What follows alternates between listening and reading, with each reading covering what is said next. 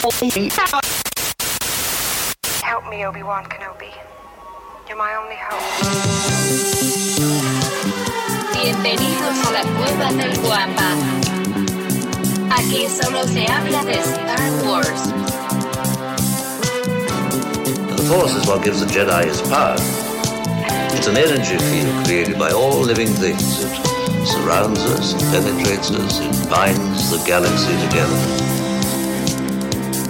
A trap! We would be honored if you would join us.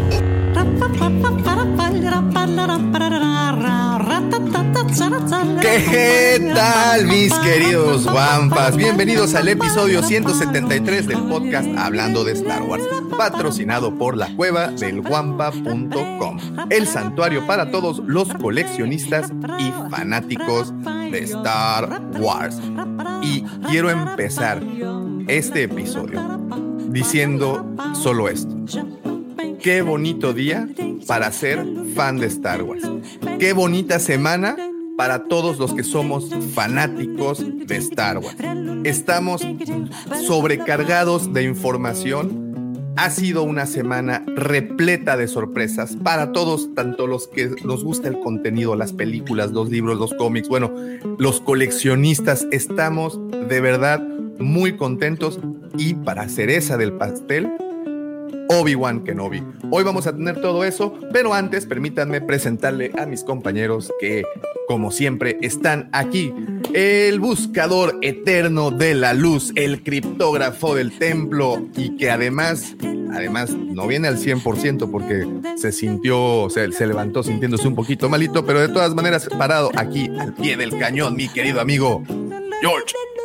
Hello there. Buenos días, Davo. Buenos días a todo el guampo auditorio que se encuentra el día de hoy en nuestro sábado, sábado de hablando de Star Wars, hablando del Celebration, Obi-Wan y todo lo que ha salido, ¿no? Es como tú dices, un, una buena época para ser fan de Star Wars. Híjole. Sí, prepárense porque viene un podcast de siete horas, ¿no? Porque hay mucho, hay mucho que platicar y además chismes. Pero bueno, vamos a, vamos a acelerarlo porque creo que sí traemos mucha información y creo que todos quieren escucharla. También se encuentra con nosotros el mejor catedrático que ha tenido la Universidad Autónoma de Coruscant, mi apreciadísimo amigo, el profesor Robbie. ¿Cómo estás, profe? ¿Qué tal? Buen día, Davo. Buen día, George. Buen día a todos los que nos están este, viendo y escuchando en versión podcast. Muy contento, la verdad que sí. Semana intensa, semana intensa. Muchas cosas que no se esperaba, por lo menos yo no las esperaba. Este, y, y la verdad que, que- que sí, sí. Como vos decís, no hay, no hay mejor momento para ser fan de Star Wars. Y realmente la serie que no vi, que me, me sorprendió gratamente. Me sorprendió gratamente, porque como venía diciendo, tenía las expectativas muy bajas y hasta ahora está cumpliendo. Así que bueno, ya nos explayaremos más en detalle. Así es, profe, ya tendremos tiempo para, para platicar más a fondo. Y bueno, es un honor tener la oportunidad de presentarles al galán de la palabra elegante. Yo sé que ustedes lo esperan, sobre todo yo sé que esperan esas opiniones. El que le pone lo bonito a la variedad, ese señor que en los escenarios lo conocen como el segundo sol de Tatooine. Los envidiosos le dicen el niño bien de Mos Eisley. Ellas, ellas susurran su nombre cuando se confiesan entre ellas sus travesuras. Es mi querido amigo, mi hermano, mi vecino, el señor arroba Lucifago. Buenos días, muchísimas gracias, joven daumático, mi querido profe, mi querido George, ¿cómo están? Espero que estén pasando un arranque de fin de semana sabroso. Me quedé pensando que somos como Chabelo, nos levantamos tempranito para hacer este show para todos ustedes y que se la pasen súper bien. Muchísimos saludos a todos los amigos que ya están conectados y los que nos escucharán el lunes en el podcast, pues muchísimas gracias por darnos el privilegio de su atención. Jóvenes, muchísima información, tenemos la Celebration, tenemos eh, Obi-Wan Kenobi, muchísimos datos, muchísimas cosas que comentar y creo que por segunda vez después de la Guampacón voy a coincidir con Davomático, eh, con el profesor también y seguramente con George. Independientemente de tus gustos, tus quejas, tus alabanzas o lo que sea que opines, es una gran época para ser fan de Star Wars, porque material para disectar hay, para aventar para arriba cual midiclorianos en el universo y en la galaxia. No, es increíble tener tanta información. Fíjate, para no variar, ¿no? Eh, hicimos un, un, en vivo ahí medio trunco el, eh, antier, o ayer. el jueves, sí, el jueves. Eh, y, yo pensé que no había como tanta carnita y de repente salía y salía y salía información. Entonces, señores, prepárense porque tenemos muchas cosas de qué hablar y queremos así, escucharlos porque seguramente ustedes quieren oírme quejarme y quieren oírme hablar mal para que me vuelvan a tratar mal y decirme que soy un fan tóxico, como el otro día dijo el profesor. No se haga, profesor, yo sé que trae etiqueta lo que digo. O sea, yo, sé, y, lo acepto con, con, buen ánimo, con buena cara, profesor. Pero no, no soy fan tóxico, soy un, soy un quejoso por naturaleza en general. No sé cómo me aguanta mi esposa. Supongo que por eso mis padres, que les mando un abrazo, este eh, sufrieron menos cuando mi papá contaba mucho un chisme de qué hacías con tu hijo, pues cámbiate de casa y no le des la dirección. Y creo que sí lo hizo. Pero bueno, un, saludo a tu papá, y la verdad que es una persona extraordinaria. Ahora que estuvimos en la Guampoco, me puse a platicar un rato con él y qué bárbaro, ¿eh? Y dice Yoshi, para haberte aguantado. ¿Cómo le hizo? Oye, se le salió ayer una llanta, güey, entonces andaba medio, ¿Cómo está? Medio sacado de onda. No, está bien, todo bien, todo bien, no pasó a mayores. Qué bueno. Pero es que te dicen, se le salió una llanta y uno piensa que acabó en dos kilómetros y el coche volteado, pero no, solo tuvo un pequeño percance. Le mandamos un abrazo a, mi, papito que anda por ahí. Señores, bienvenidos a este su programa. Excelente, señor Lucifagor, muchísimas gracias. Y también muchísimas gracias a todos los que ya hacen el favor de seguirnos a través de nuestras diferentes redes sociales. Como saben, nos encuentran en todas y cada una de ellas como la Cueva del Guampa, Ahí búsquenos porque, bueno, se está publicando contenido todo el tiempo y vaya que ha habido contenido. También, eh, si quieres seguir con esta conversación después del podcast, puedes unirte a nuestros dos grupos. Uno de ellos es la Legión Guampa, que es el grupo de WhatsApp, que hemos eh, reclutado nuevos miembros según, según los números que, que arroja el grupo. Eh, si quieres unirte a la Legión Wampa, quieres platicar y lo tuyo, lo tuyo es cotorrear todo el tiempo a través de esta red social, eh, puedes mandarnos un ahí por, por, mensaje directo la solicitud. Oigan, quiero unirme al grupo de WhatsApp y con todo gusto te enviamos una liga para que inmediatamente te unas. También, si quieres unirte a nuestro grupo de Nación Wampa, si lo tuyo es el Facebook y quieres compartir información a través de esa otra red social, de igual forma búscanos por Facebook Nación Wampa. Ahí se contesta un pequeñísimo cuestionario. Eh, de una vez les digo, si su fotografía no es real y su nombre no es real, evidentemente no los vamos a aceptar.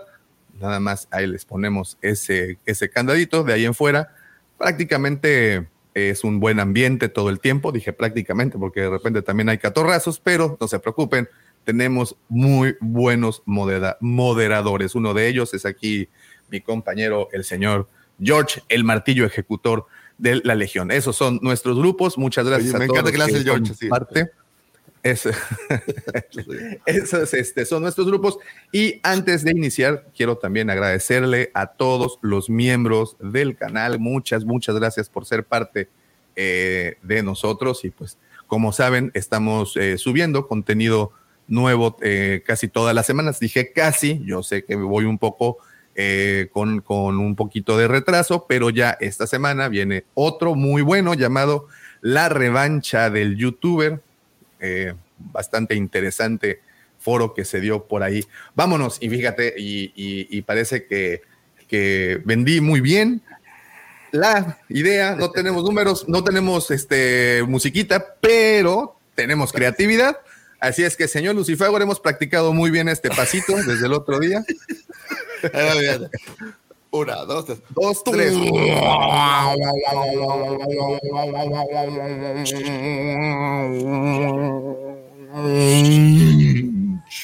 que los midiclorianos bañen las costas. Parece Banta en Brahma. De hecho, de ahí saqué el sonido, ¿sabes? Banta en Brahma. Javi, ya eres parte muchas gracias. Además de que, pues bueno, Javi ya no se había ya era parte ¿no? previamente, ¿no? ¿no? Javi es, es, ya parte del inventario, o sea, mi querido Javi. Muy bien, gracias. Muchas gracias. Compositor consagrado. Bueno, y aquí Rosa de Sangre, que también es parte de, nuestro grupo, el señor aquí Jorge Castillo, también está por acá Mike González. Bueno, están todos nuestros miembros, muchísimas gracias y gracias siempre por estar pendiente y apoyándonos, así como Javi eh, va a tener acceso a material especial, entre otras cosas. Y eh, bueno, pues esto, esto son todas las invitaciones. Eh, nada más un chismecito muy rápido. Efectivamente, tuvimos un live, el señor Lucifer y yo, el día jueves para platicar pues lo que estaba pasando porque estábamos bastante sorprendidos con toda la información que estaba fluyendo. Desafortunadamente cometí pues muchas faltas a las reglas de YouTube, entre ellas este, piratería, eh, racismo, cosas por el estilo. Pero no fue mi intención. Es Tenemos que entender que sacaron tres figuras de Reba. Oye, en todas las líneas que tienen. Nomás les faltó sacar Reba en Archive ya de una vez. Entonces, digo, eso generó cierta, Oye, ciertos este, comentarios, digamos. Sí, bueno, eh, será el mítico episodio perdido. Este, ese sí no lo podemos pasar. Ah, no se crean, lo del racismo es, puro cotorreo, la verdad es que no. Es el segundo, ¿no? pero sí estuvo, sí estuvo bastante intenso. Es que una vez más, hay mucha información. Pero antes de llegar a ella, vámonos a aventar la sección más bonita de todo el Internet, porque además tenemos que recordar qué fechas pasaron para saber exactamente qué es lo que vamos a celebrar, porque luego nos agarran los puentes y ni siquiera sabemos qué onda. Vamos a quedarnos con esta sección hermosísima llamada Las Astroefemérides del señor arroba Lucifago. Muchísimas gracias, joven Davomático. Hoy nos vamos a ir de rapidito porque yo sé, oye, de rapidito y Bogotá traigo un mamutreto de cosas, pero vamos a irnos de rapidito porque yo sé que ustedes quieren oír hablar de Obi-Wan, pero hay un par de cosas que creo que vale la pena mencionar en estos días. Vamos a hablar de sucesos que tuvieron su tiempo, su momento, de un 31 de mayo a un 6 de junio. Se nos acaba mayo, ahora viene junio, mayo, creo que uno de los meses si no el más importante, no, sí es el más importante en Star Wars, no hay más, hay el cumpleaños de Star Wars, hay por ahí seis películas estrenadas, o sea, no, mayo es el mes. Sí, definitivamente. Ahora, señores, 31 de mayo de 1935 se funda la 20th Century Fox. Eh, Estudio cinematográfico, popularmente conocido como la Fox, casa productora encargada del desarrollo de la saga de Star Wars. Lucas había sido rechazado por United y Universal previamente y utilizando nada más que algunos diseños de Ralph McQuire, su ingenio y su pasión para hablar de su proyecto, logra convencer a Alan Ladd Jr., quien era en ese momento vicepresidente de Asuntos Creativos para la Fox, y él a su vez convenció a Gordon Stulberg, presidente de la Fox, de financiar lo que sería esa esa saga intergaláctica, intergaláctica, ese western intergaláctico que no estaban muy seguro qué sería, siendo ellos dos los únicos aliados que tuviera Lucas en ese momento, eh, dado que la directiva de Fox, la mesa directiva no estaba tan contenta con el proyecto y cuando el proyecto empezó a tener algunos problemas, algunos retrasos, cuando necesitaron más lana, cuando hubo cambios en el guion, bueno, pues estuvieron dudando. Sin embargo, Alan Ladd Jr. fue uno de los grandes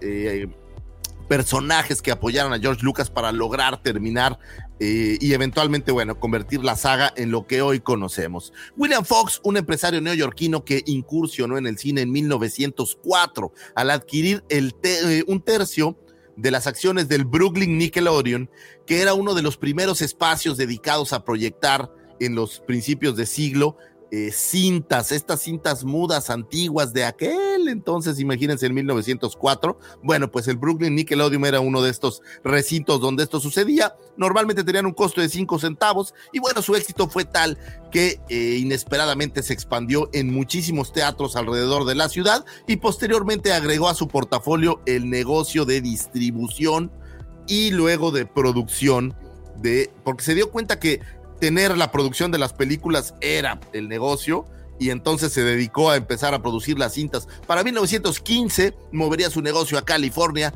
nombrándolo la Fox Film Corporation. Y para los años 30, durante la Gran Depresión, Fox perdió el control de la compañía, lo que derivó, eh, esto derivado de la crisis de esta Gran Depresión, y que derivó que en mayo de 1935 se diera una fusión con la 20th Century Pictures, dando vida a lo que se conoció como la 20th Century Fox. Múltiples cambios sucedieron dentro de la compañía y para el 2020 llega Disney y adquiere por 71, sí, Davomático, 71 billones. ¿Traes en la cartera 71 billones? Porque yo, yo me Ayer sí, pero pues compré una pizza, ya no. Ah, ya valió. Pues pagaron 71 billones de dólares.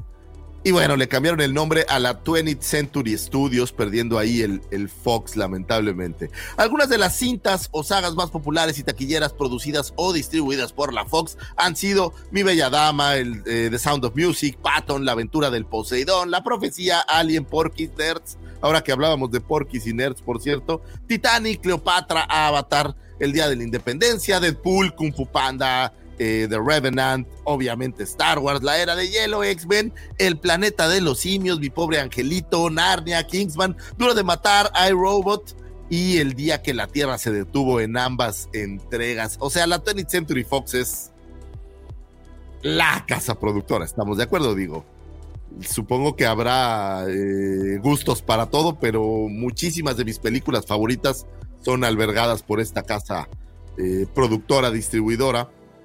Y la neta es que, eh, pues todos mis respetos. ¿Se imaginan 100 años de estar haciendo cine? Bueno, ahora ya son 120 años de estar haciendo, estar haciendo cine y tener algunas de las películas más maravillosas y de las con más presupuesto. Entiendo que Cleopatra, cuando la hicieron, eh, la Cleopatra de Liz Taylor, era la película más cara de la historia en ese momento. Posteriormente nos recordamos que aparece Titanic por ahí y le dice, quítate tú. Y no estoy seguro que, cuál sea la más cara hasta el momento. Creo que es Titanic. No sé si hay alguna otra que le haya ganado en, en presupuesto. No lo dudaría porque con la inflación, pues obviamente ya queda sin sentido a veces eh, este tema del presupuesto, ¿no? No es lo mismo el dinero actual que el de aquel entonces. Por ejemplo, en New Hope se gastaron 11 millones de dólares para hacerla y en The Force Awakens 300, entonces, pero no pues estoy que, Que es este Piratas del Caribe. La más cara de la historia, ¿y cuánto les costó? 379. Y de ahí abajito, Vengadores, la era de, la era de Ultron, 365. Fíjate, nomás. de las primeras cinco películas más caras, dos de ellas son Piratas del Caribe y tres de ellas son Avengers.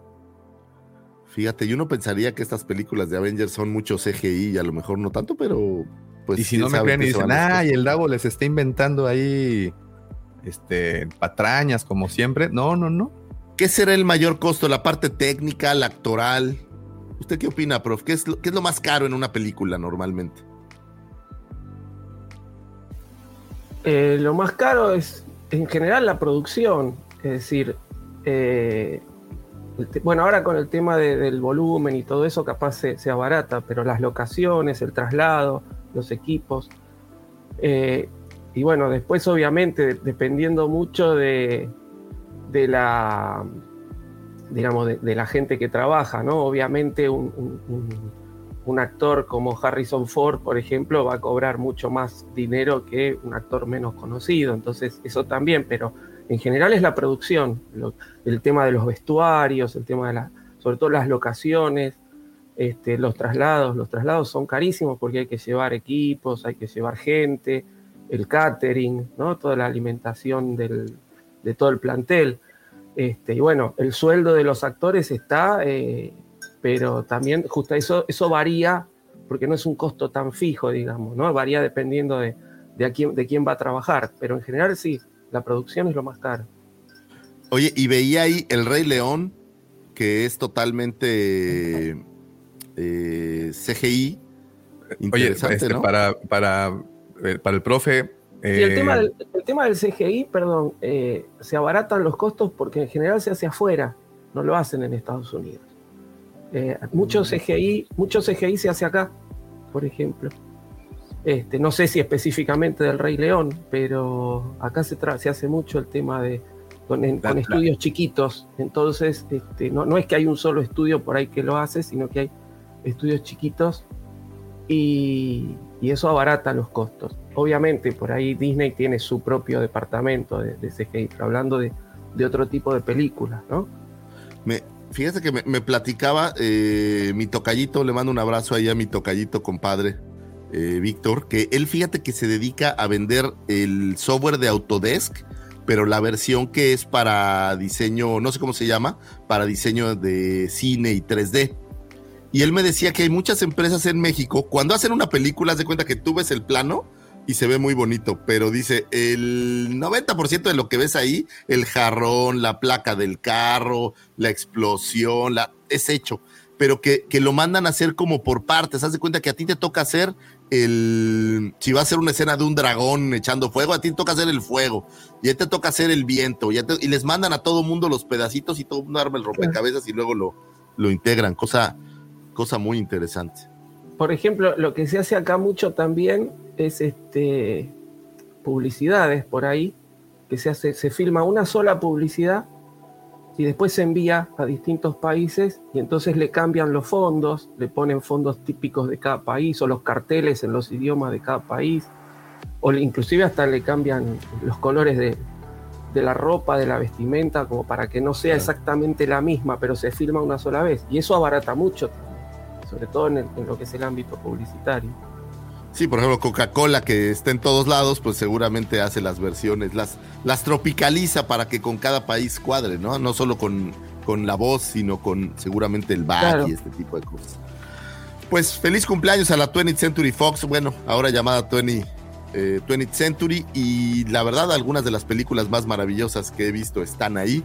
Entonces, pues feliz cumpleaños. Vámonos a un primero de junio de 1920, nace la señora Alita McGrath, actriz australiana, quien le diera vida a la maestra Jedi Jocasta eh, en la cinta Star Wars, el episodio 2, El ataque de los clones, y por ahí en eh, el episodio 3, Revenge of the Sith.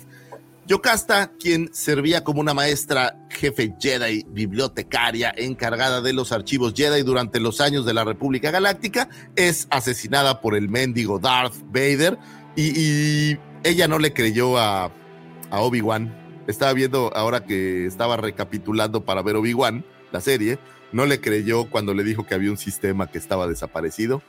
Entonces la maestra no era tan perceptiva como Yoda, que le dijo, pues seguro que alguien lo quitó. Aunque no fue Yoda, ¿no? Fue uno de los padawancitos el que le dijo, alguien, alguien se lo chutó. Entonces la maestra Yocasta no, no sé cómo era con el sable. En ese cómic donde se la echan, mi George, se ve como que pelea un poco o como que no da mucha sí, pelea. pelea. Tiene un rifle su sable. ¿Ah, sí? Sí, trae un rifle. Se convierte en rifle. Oh, qué nice. Pero pues no le sirvió de mucho, supongo, ¿no? Pues es que es Vader. es Vader. Qué triste. el primer tiro se lo avienta con el Inquisidor y ya después. Ah, sí, llega Vader y le dice, quítate tú, yo voy. O sea, el Inquisidor creo que sí se lo truena, ¿no? No, pues al Inquisidor acuérdate que lo, lo madrea Canan Yarrus y. Ah, pues esa imagen que tiene Davo, la que están viendo en pantalla, ah, está a izquierda es parte del cómic. Se estaba birlando un holocrón y le dijeron, ah, ah, ah, tráelo para acá. ¿Qué es el holocrón que trae el nombre de todos los niños Jedi o qué? Todos los niños sensibles a la fuerza. Va, ah. se regresa la, se regresa al templo a, buscar, a buscar eso y se encuentra el inquisidor y en vez de que se vaya, se enoja porque está ahí el inquisidor y se le va encima. Y ay, esa es su perdición. O sea, de alguna manera pudiéramos decir que eh, la maestra Yocasta pudiera haber entregado ese holocrón a eh, el maestro este que aparece en Jedi Fallen Order. ¿Ves que están buscando justamente eso? Digo, hay como una mini a este Córdoba. Sí, sí. No. No pudiera ser, digo. Pudiera ser, digo, sí, sí, o sea, sí se puede hacer una conexión ahí. Porque sí es un holocrón que trae todos los nombres en el juego, según yo. Entonces, muy interesante, pues.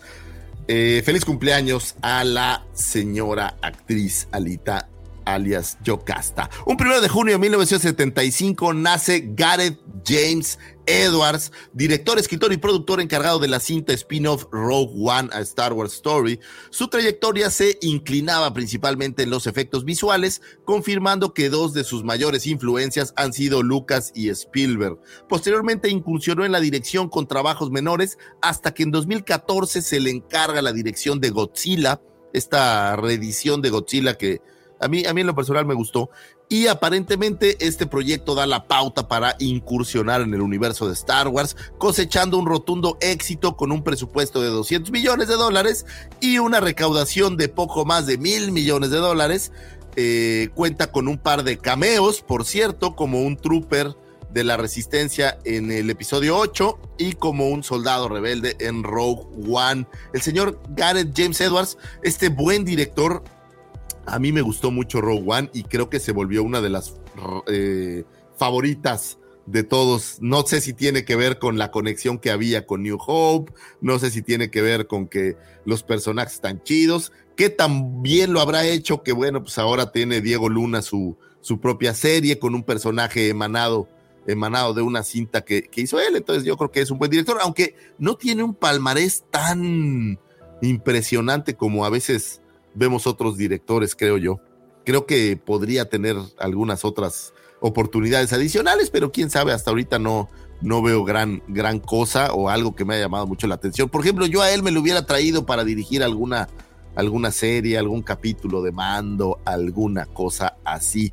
Curiosamente, también estaba viendo que es la única cinta que no musicalizó John Williams. Esta la trae con este cuate Giaquino, me parece que, que se apellida, que también la música, digo, está, está bien. Eh, y bueno, pues creo que hace un buen conjunto. Trataban, se me hace como que trataban de darle un, una frescura diferente y creo que sí lo, sí lo consiguieron. Eh, esta, esta, cinta me parece que es eh, pues interesante para, para pensar en hacer otro tipo de cintas. No creo que más spin-offs como tal, pero sí como para darle una frescura eh, diferente a la saga. Platicaba el otro día con, justamente creo que era con Jafet, el tema de que queremos algo, algo nuevo, algo novedoso, algo que, que traiga. Y a lo mejor con esta eh, serie de Skeleton Crew no lo, no lo pueden dar. Vamos a ver, feliz cumpleaños al señor Gareth James Edward. Un 2 de junio de 1973 nace el señor Kevin Feige, presidente de Marvel Studios y productor ejecutivo del MCU, responsable de toda la nueva era del universo cinematográfico Marvel. Corre por ahí el rumor que, eh, que ha sido eh, con seguridad y a ratos eh, sin seguridad y que a veces será y no será. El rumor de que Kevin Feige se encuentra trabajando en una cinta. Este rumor había desaparecido a principios del año pasado, a finales como que revivió, pero otra vez hace un par de semanas empezó a correr este rumor, una vez que el escritor con el que estaba trabajando, que es Michael Waldron, que acaba de terminar, me parece que la serie esta de Loki. Se, entonces, al terminar Loki, bueno, pues se enfocó a, trabajar en el guion que pudiera ser un guion que dirigiera el señor Kevin Feige, por primera vez dirigiendo, normalmente es un productor eh, o productor ejecutivo, y no en este caso se dice, cuenta la leyenda, el rumor, que podría estar dirigiendo una cinta de Star Wars, lo cual sería Híjole, sería una increíble delicia. El señor Kevin Feige, pues hemos visto lo que ha logrado eh, para el MCU, ha sido importantísimo y como un fanático declarado de la saga de Star Wars, ha demostrado este fanatismo haciendo homenaje en prácticamente todo el MCU, haciendo que en prácticamente todas las cintas alguien pierda un brazo y esto es una, una tradición, me parece, ya para el MCU creada por él. Digo, y para muestra eh, un botón. Tenemos por ahí en Iron Man 3, pierden eh, Aldrich Killian pierde un brazo, en Thor Dark World Thor pierde una mano, en el Capitán América de Winter Soldier Bucky pierde un, un, brazo, en Guardianes de la Galaxia Groot pierde un brazo, en Avengers Age of Ultron Ulysses Claude. Y bueno, en Ant-Man Yellow Jacket todo mundo pierde brazos y creo que es un homenaje muy curioso para hacer.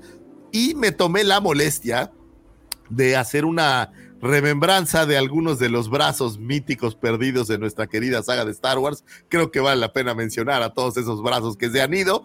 Y tenemos por ahí eh, a Ponda Baba en New Hope, a Luke y el Wampa en el Imperio Contraataca, a Vader en el Regreso del Jedi, a Sam Vassell y Anakin en el Ataque de los Clones, a Doku, Anakin y Mace Windu para el episodio 3. Imagínense tantos brazos que han caído y han perdido ahí la magia. Y bueno, algunos han regresado de la tumba, como la mano clonada de Luke en los cómics para hacer esta versión más, más malévola. Señores, a mí me emociona muchísimo pensar que el señor Kevin Feige pueda hacer una cinta de Star Wars. Creo que el cuate ha demostrado su calidad para los que somos fans del MCU. Creo que lo ha demostrado, nos ha traído muchísimos productos. Fíjense que yo tenía como esta idea rara que una vez que terminara eh, Endgame, pues el MCU iba a tener como este declive, pero poco a poco nos han regresado a ir levantando el hype. Y bueno, pues tanto como Spider-Man, que tuvo un hype brutal con el regreso de sus tres Spider-Mans, y ahora eh, la cinta de Doctor Strange, que también ha sido una buena, una buena revelación. No tanto así Moon Knight, también lo personal me dio algo de flojera, pero bueno, pues hay cosas que pueden funcionar y otras que no. Feliz cumpleaños al señor Kevin Feige. Vámonos a un 3 de junio de 1930 nace Morris Bush, eh, o mejor conocido como Maurice Morris Bush, eh, quien interpretó al cazarrecompensas Dengar en el episodio eh, en el episodio 5, El Imperio Contraataca. Dengar es un cazarrecompensas coreliano quien sirve junto a Boba Fett, Bosk y Asajj Ventress en la operación en el planeta Quarsit. en el episodio 20 de la cuarta temporada de Clone Wars me gusta mucho Dengar porque cuando yo era pequeño, quiero que sepan y lo voy a decir aquí abiertamente, yo pensaba que Dengar era Anakin Skywalker. Digo, discúlpenme. Pensaba que era como una versión rara hasta que, hasta que después vi la cinta y ya vi que no eran. Pero bueno, esa es una, una cosa, cosa curiosa en el anecdotario. Feliz cumpleaños a Dengar, un personaje de los que pudo tener más acción, no lo sé. Ahora que lo vi en Clone Wars otra vez, me, pues me gustó el personaje, está, está chido, pero creo que no le dieron tanta magia. No sé si en cómics o en novelas jóvenes hay algo más de le, dieron ahí una participación medio cortita, pero pues le termina ayudando ahí a. En Legends hay una trilogía que es, digamos, yo para que vean que, a, los nuevos creadores no se les cae una idea, se llama La Guerra de los Cazarrecompensas en Legends. Este, y Dengar es uno de los protagonistas. Sí, sí, se le ah. dio mucho vuelo en las novelas. Pues qué bueno que se le da vuelo. Es un personaje, es un personaje chido y, y es eh, está bueno, está bueno. Un 4 de junio de 1969 nace Horacio Sanz, actor, productor y comediante, quien destacara por ser parte del cast de Saturday Night Live durante 98 y hasta el 2006. Entre sus múltiples interpretaciones pudimos verlo imitar a personajes como Alfred Hitchcock, Elton John, Ozzy Osbourne, Rosie O'Donnell, eh, Ron Jeremy, Saddam Hussein, Vin Diesel y muchísimos más. Horacio Sanz interpreta al personaje de Mitrol en el capítulo 1 y 12 de la serie El Mandaloriano. Y lo que hace a este personaje maravilloso no es, no señores, no es que lo vimos en Carbonita, no es que es la primera recompensa del Mandaloriano, no señores, es que gracias a Mitrol, por primera vez en Star Wars vemos un baño, señores. Por primera vez vemos, vemos un un WC, un retrete, como quieran llamarle en su locación. Eh, sí, el Razor Crest era una nave que traía retrete. Eso me hizo recordar el otro día una comparación que vi con el Eagle One de Spaceballs, que comparaban el Razor Crest con el Eagle One de Spaceballs, que es una, una casa rodante voladora. Con, un autobús de flecha roja o de flecha pues, amarilla. Pues sí, algo así, ¿no? Y pues tiene su baño y eso me dejó, la verdad cuando yo estaba viendo ese capítulo del, del, mando me dejó bastante sorprendido y contento porque es una de estas cosas que creo que en Star Wars han explorado todo, todo, todos los aspectos de la vida del ser humano y ese creo que era una cosa que había, que había quedado en el, en el tintero y bueno, pues gracias a Mitrol nos entregan un water. Entonces, feliz cumpleaños al señor Horacio Sanz. A mí me gustaba el, el actor, hacía buenos sketches eh, ahora creo que ya, bueno, ya no está en Saturday Night Live, creo que tiene un programa en Comedy Central o en alguno de estos canales, de estos cómicos de Saturday Night Live que siempre, siempre suelen ser destacados y siempre suelen tener, son gente muy creativa y muy, muy chistosos. Feliz cumpleaños. Un 5 de junio de 1953 nace la señora odiada por algunos, amada por otros, no los conozco, pero seguramente amada por otros y que ha estado en el centro de la polémica desde hace algunos años ya, la señora directora, presidenta de Lucasfilm LTD, la señora Kathy Kennedy, nace un 5 de junio de 1953. Desde 2012 eh, está a cargo de la presidencia de Lucasfilms. George Lucas le entrega la batuta. Cuando George Lucas decide retirarse de la empresa y decide, digamos que dejar su empresa, eh, seguir por su camino, pues le entrega las llaves de la empresa a la señora Kathy Kennedy.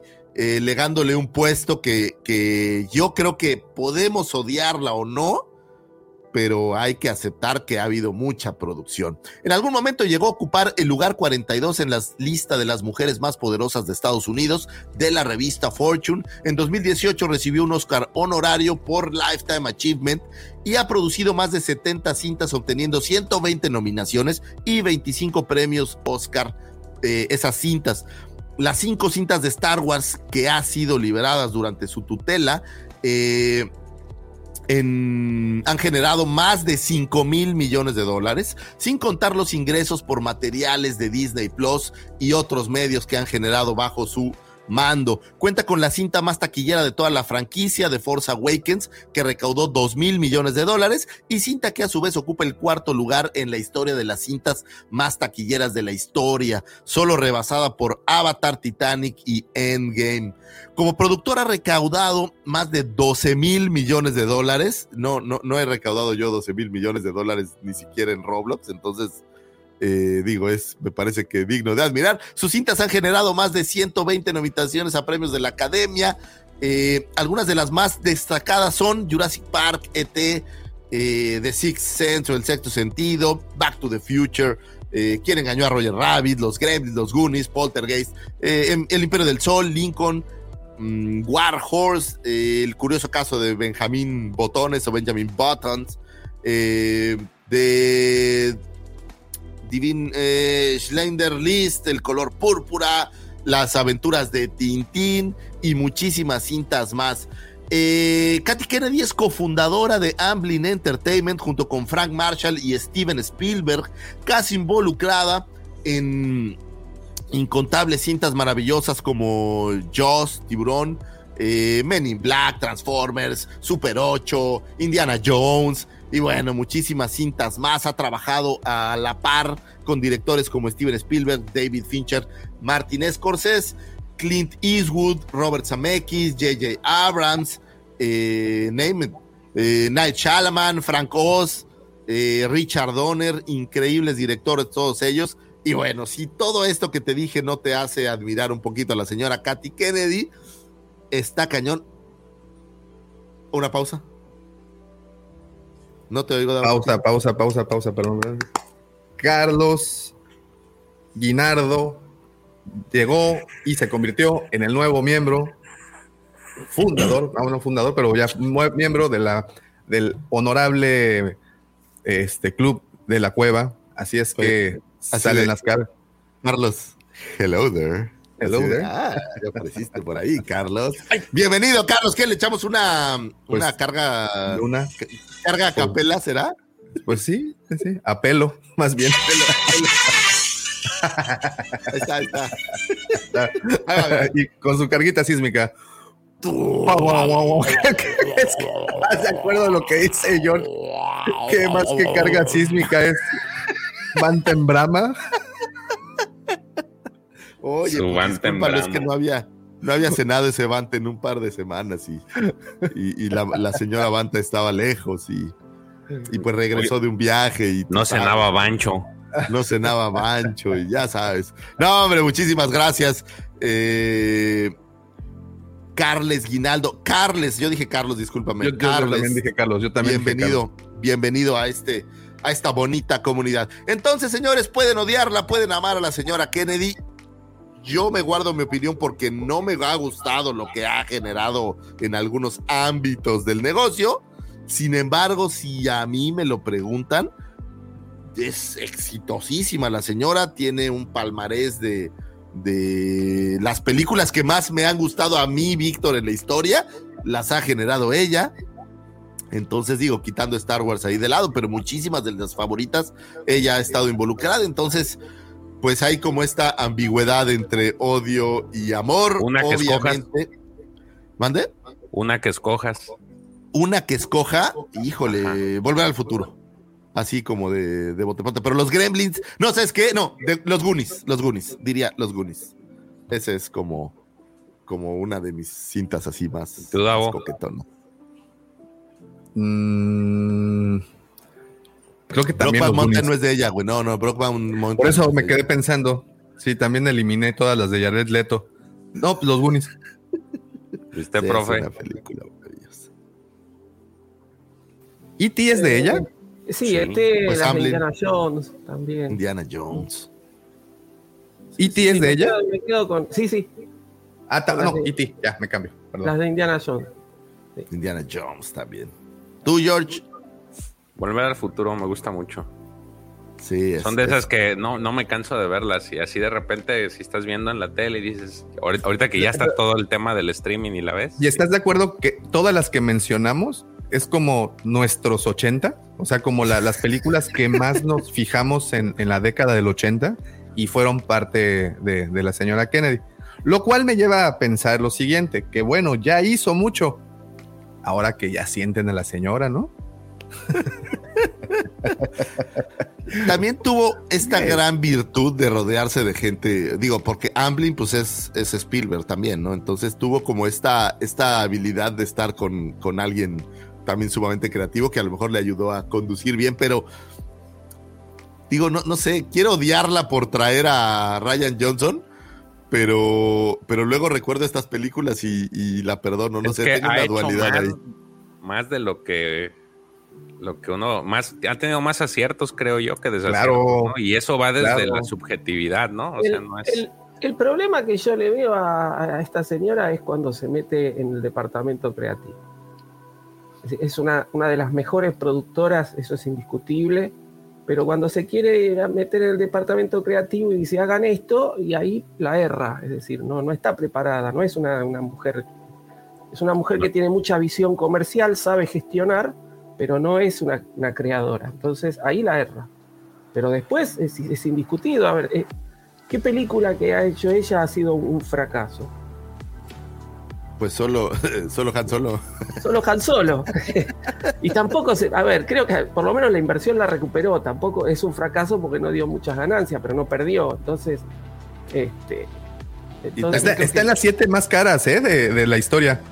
Han Solo Ahorita sí, que- está, está carísima, 320 o 300 y tantos millones. Eh, lo cual me lleva como una última conclusión respecto a la señora Kennedy. Este, si me permites, Lucy Favor, eh, señora Kennedy, si de casualidad está viendo esto, sí estamos a la venta, sí, sí tenemos precio y no, no, no estamos nada caros. Este, está- estamos capacitados para reemplazar a Pablito. Call me, call- Fuertes declaraciones del profesor. Eh, sí. no, es, eh, Eh, dice hay que ser, hay que ser honesto. Yo lo veía, nos preguntaba justo en el en vivo del jueves, alguien, eh, perdóname que no recuerdo el, el nombre de este chico, creo que era Miguel, y nos preguntaba que, que alguien lo buleaba un poco por ser fan de Star Wars y por comprar monitos y estas cosas. Y yo le decía, mira, una franquicia que genera el cariño que genera Star Wars, porque aún la señora Kennedy, con estas cintas que todo mundo tiene sus quejas, pero que han generado más dinero en la historia que todo lo demás que había hecho Star Wars, pues digo, algo, algo se hizo, algo se hizo bien. Podemos quejarnos de algunas cosas, podemos quejarnos de, del feminismo este que, que de repente los fans se han quejado, pero no podemos dejar de ver que ha generado mucho ingreso para la empresa y esa es la simple razón de que yo creo que no la van a correr hasta que ella decida irse. Para todos esos que suspiran en que se vaya Katy, yo creo que no va a pasar hasta que ella lo decida, porque sigue generando ingresos. Entonces tú imagínate el bombazo que fue ahora not Obi-Wan. today, not today. No va a suceder, no, no en este momento. Imagínate que Kevin Feige saca una película, va a ser un mega hit y pues va a seguir abanderado por ella. Entonces creo que eso no va a suceder. Tendría que cometer un error rotundo y si no sucedió con Han Solo, pues difícilmente creo que va a suceder. Exacto, sí, no la corrieron después de Han Solo. Pero no Ahí está la mejor prueba. Ha ¿no? generado pues, 4 mil millones con las demás películas. O sea, Han Solo fue un fue un, un bache lamentable en su Oye, camino, pero Aparte, mi, mi vida, nuestra opinión, si no la corrieron, ella es la que corre gente, de hecho, ¿no? ah, básicamente así es. Ella es la que manda a todo el mundo al diablo. Oye, pero, pero Han Solo, o sea, en, en el cine no generó, pero ahorita cómo está, o sea, sigue vendiendo.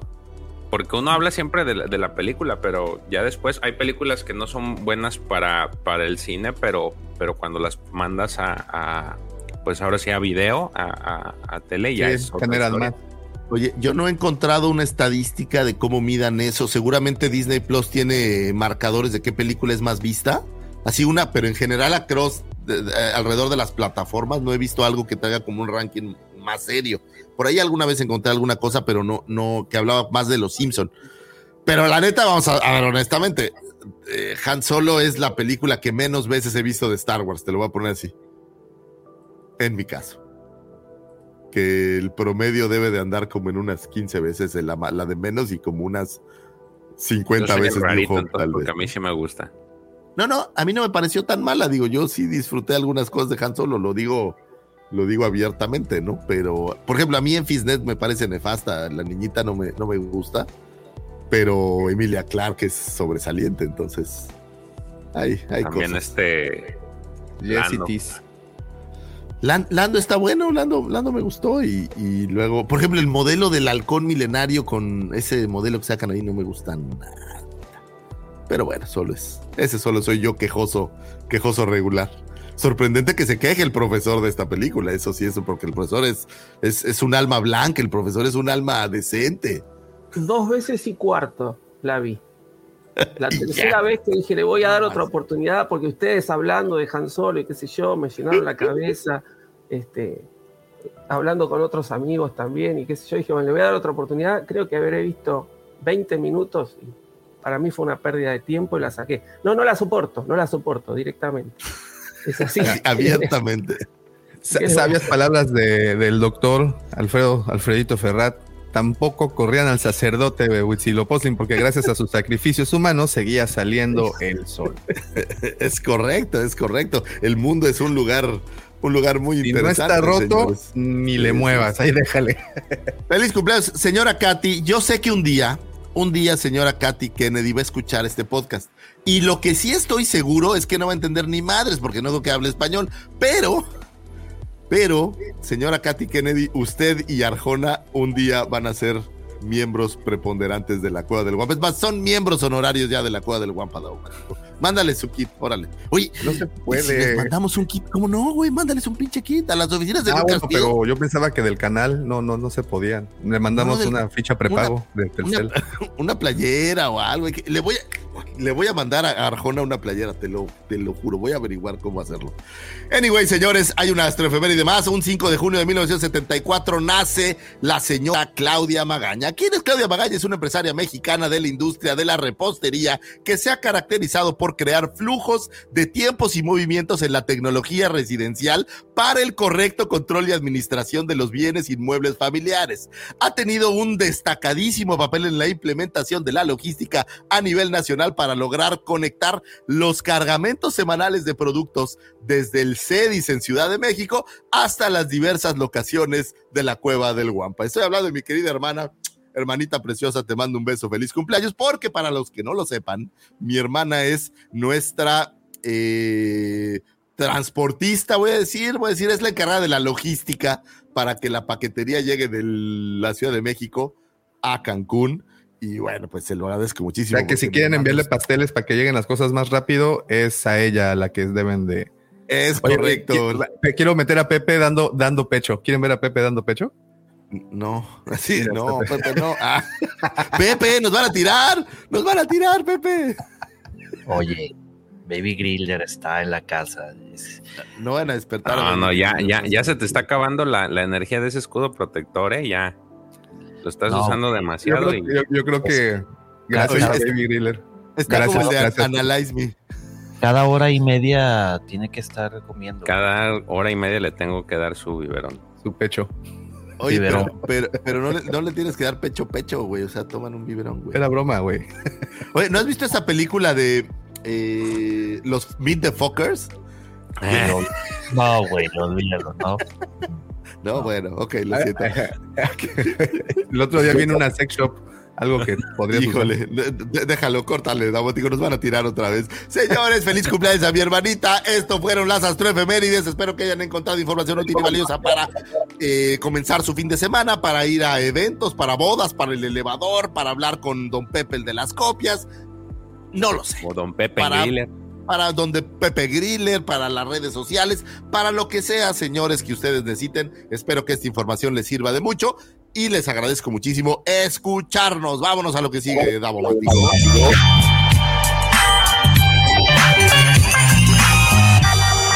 Oigan, eh, muchísimas, muchísimas gracias a todos los que ya están conectados, gracias a los que están comentando.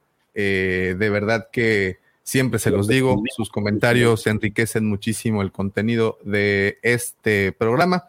Eh, ahorita vamos a lanzar una encuesta por el chat también para que participen y eh, pues bueno, sepamos su opinión.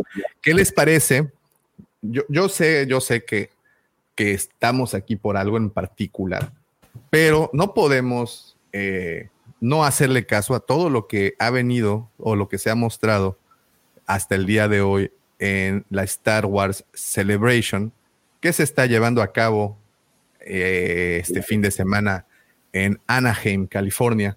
Este, pues sí, definitivamente muchas cosas que, que, necesitaban enseñar, muchas cosas que necesitaban eh, mostrarle al mundo. Creo que se había eh, retrasado por esta situación de la pandemia, se había cancelado una, uno de los eventos y pues afortunadamente este año ya se llevó a cabo y se ve el ambiente, la gente estaba ávida de esto eh, la, multitud ha abarrotado el lugar y solo, todo esto me lleva a reflexionar algo y, les prometemos que esto va muy rápido, la parte de la celebration, porque pues es un montón de cosas. Yo creo que tendremos que hacer un live especial para dedicarle a todo lo que apareció, porque sí creo que son cosas como muy interesantes.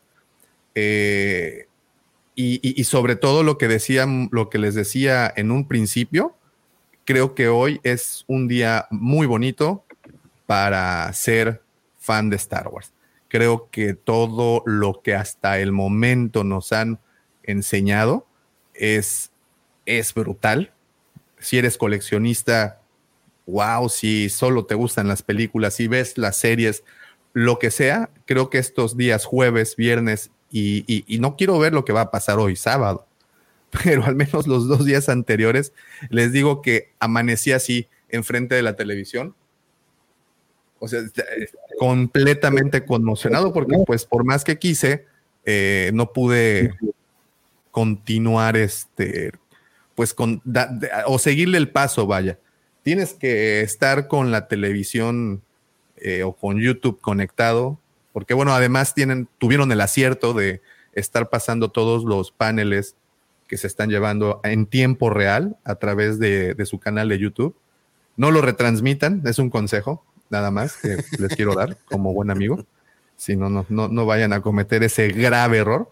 Eh, pero han llevado unos paneles muy entretenidos. Ayer el último que vi y lo vi ya en, grabación fue el de los 20 años del episodio 2.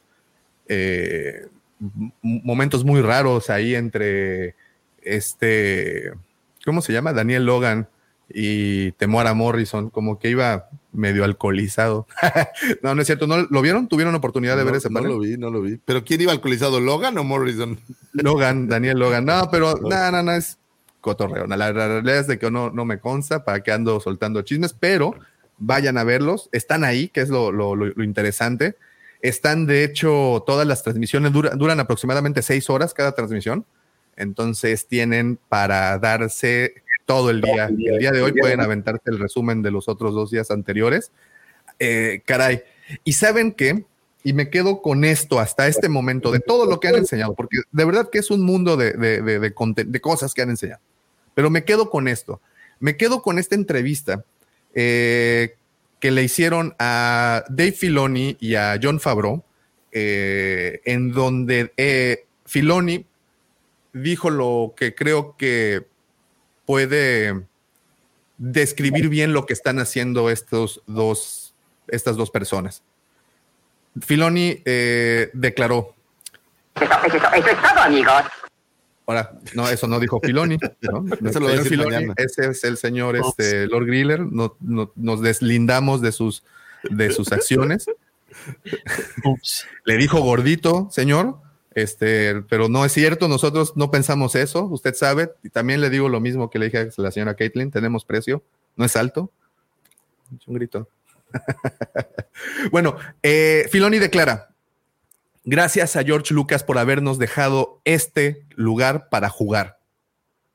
Y creo que es la mejor descripción que puede dar un creativo para lo que están haciendo tanto Filoni como Fabro y como todo el equipo, ¿no? Porque me queda claro que no solamente son ellos. Ahorita estamos viendo el trabajo de Deborah Chow con, con, con Kenobi y pues vienen cosas grandísimas.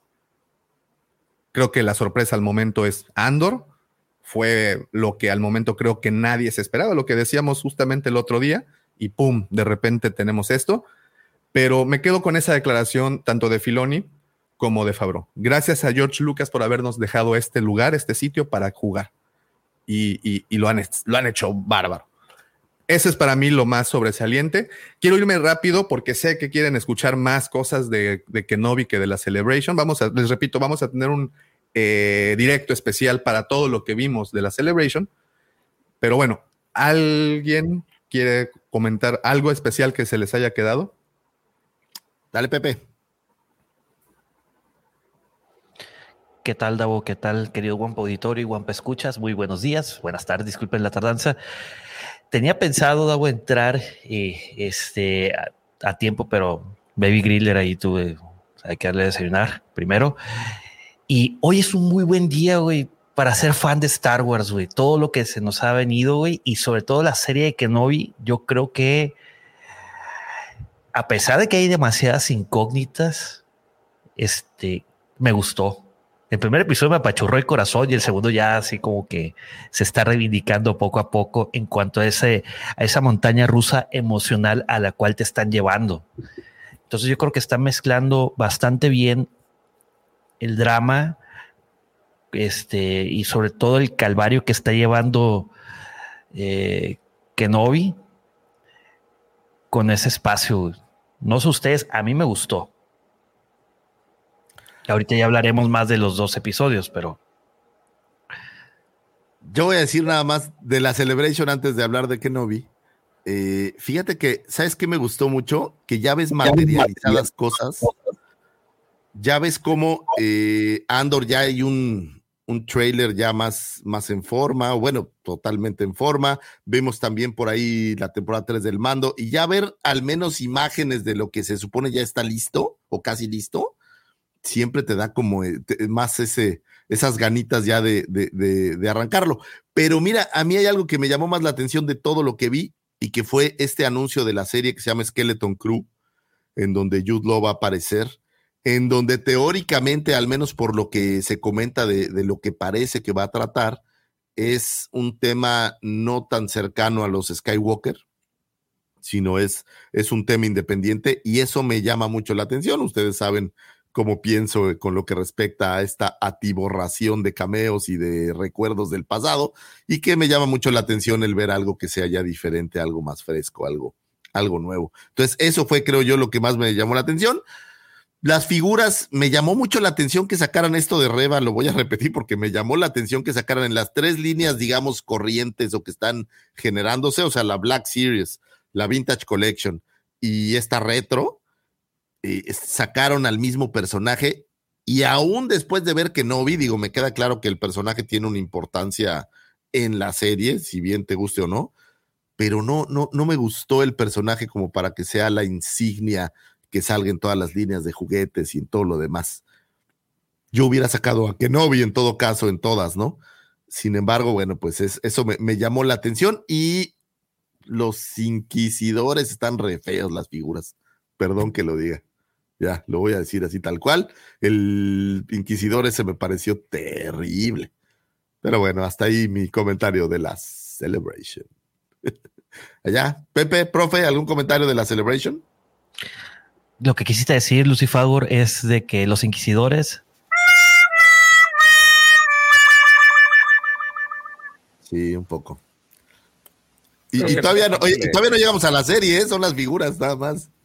Ah, en esa parte creo que sí le flaquearon, ¿no? También por ahí salió un, un concept de, de Real McQuarrie y, y Darth Vader, que supuestamente están comparando al Real McQuarrie con el Miguel Hidalgo y Costilla. Sí, al, Obi-Wan de Ralph McQuarrie. Sí, se, parece mucho. Creo que a mí tampoco me gusta. Bueno, a mí en lo particular vi las, vi las de Black Series, no me gustaron. Hay una que es la de la cuarta hermana, creo. Esa, esa creo que es la mejorcita. Si es que es.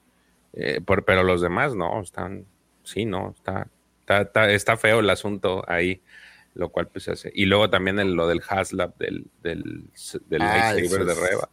Eso, creo que tampoco. Creo, al menos yo creo que es otro desacierto más que, que, no. No, no, no, se me hace. Creo que ahí sí le flaquearon. Lo único que me gustó fue Lola. El, por ahí salieron el, el, este, el droidecito este que trae Leia. Ese sí me gustó para que veas. Salió, salió, y también salió el, el, el Lego este de, del, de DA, creo que se llama, ¿cómo se llama el, el droide de Cal Kestis? También salió, ese, ese está muy se agotó. Eh, no, BD-1, ¿no? BD-1, BD-1, ah, se agotó. Dio es el, la, aspiradora esa de... ah, no, es, e, ese me gustó. Eh, creo que es lo que, lo que más me llamó la atención y de lo que este, del que sí es, creo que el de Lola sí, sí me gustaría tener una. Pero, pero fue lo más, pero en sí las figuras, no. ahí la secura por ahí, creo que es algo que, que sí la. E, ese sí, ese también está bonita, esa ahí la secura, con, inclusive en las fotos como la posaron y todo está, está bonita. Pero sí, nada más. Adelante, Pepito. Fíjate, eh, ahorita se están enfocando en, los negativos de la Celebration, pero también hay varias cosas pues, muy positivas. Por ejemplo, la, pregunta fue: ¿qué les, llamó la atención de la Celebration? Survivor, por ejemplo. Eh, el trailer se ve bastante, bastante divertido.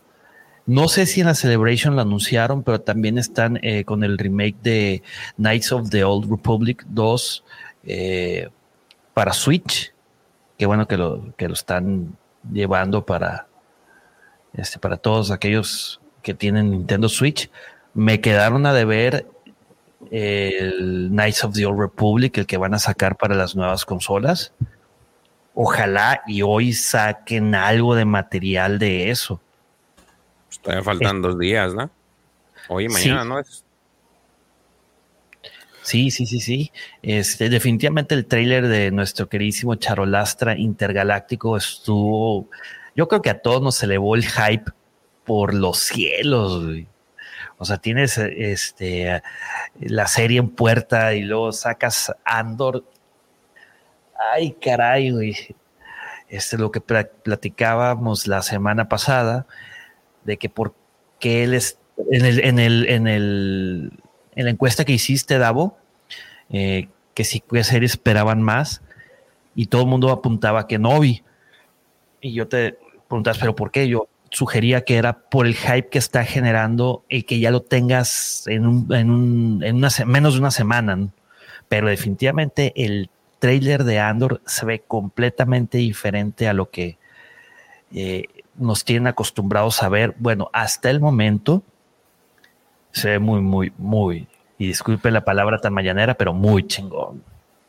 Ah, bueno, el, el, ojo, el hype pues, tiene un proceso, ¿no? O sea, van hypeando la serie, la van hypeando. Ya llegamos a la serie.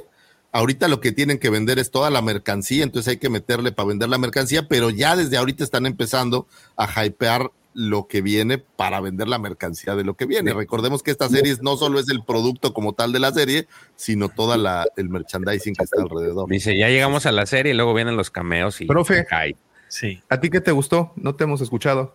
Eh, no, a mí eh, el tema de las figuras y todo eso me parecieron bastante lindas, bastante, eh, más allá de las, de las Black Series que por ahí ustedes comentan, salieron cualquier cantidad de, de distintas este, de distintos productos, de distintas marcas, estatuillas que me parecieron fabulosas, eh, que acá no van a llegar y que va a ser imposible conseguir, pero bueno, no importa.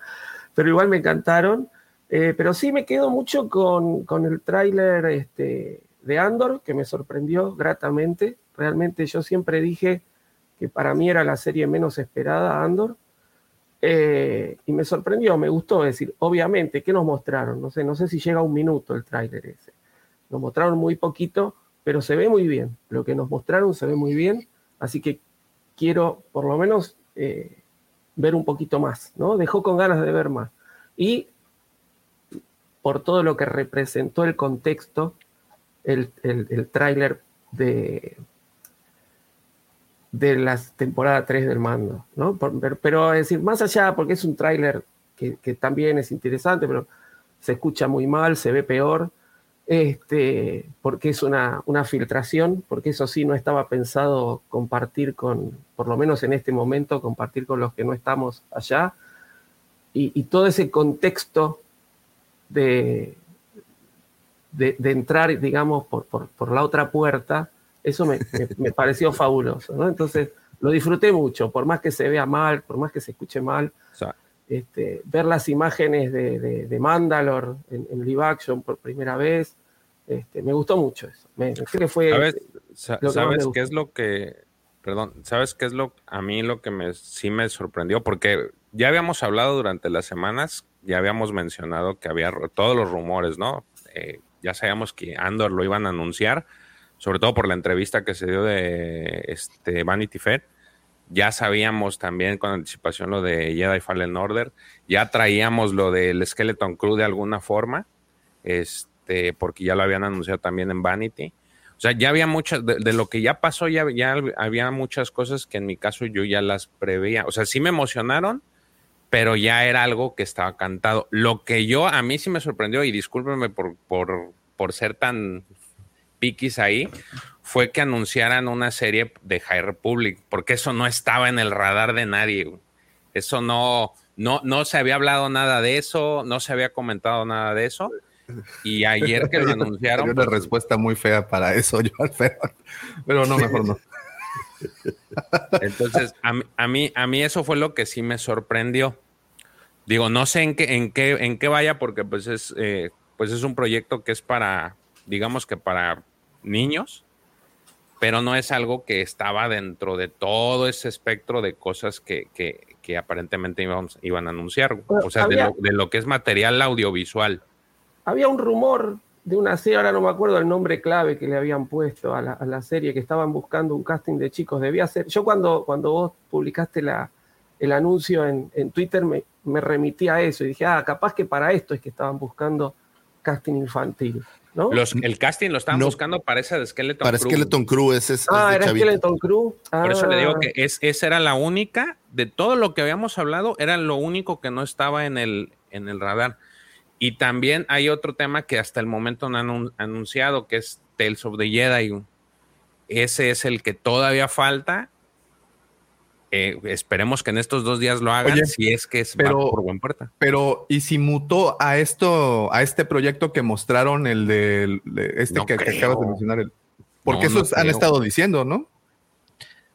Sí, pero no creo. Bueno, yo no esperaría que fuera así, ¿eh? porque es, un polo completamente distinto. ¿eh? Lo, que es, lo que van a tratar en esta serie es eh, sobre Padawans y el y, pues Tales of the Jedi es, Tales, of, the, Jedi. o sea, no, o sea, sí, sí, sí, pero bueno, vamos a esperar, vamos a esperar que sea ya el lunes y ya. Yo creo, que Tales of the Jedi este, lo van a anunciar tal cual porque así lo vienen manejando. Pregunta interesante. Ya pasó un, un, jueves, un pedacito, un viernes. Han dado anuncios a morir. ¿Ustedes creen que los mejores anuncios ya pasaron o creen que todavía nos están deparando algo para sábado, domingo? Uy, no, nos están preparando, Lucifer para decirte que a finales del 2020 mil, vamos a decir 2024, vas a tener de regreso Star Wars en el cine.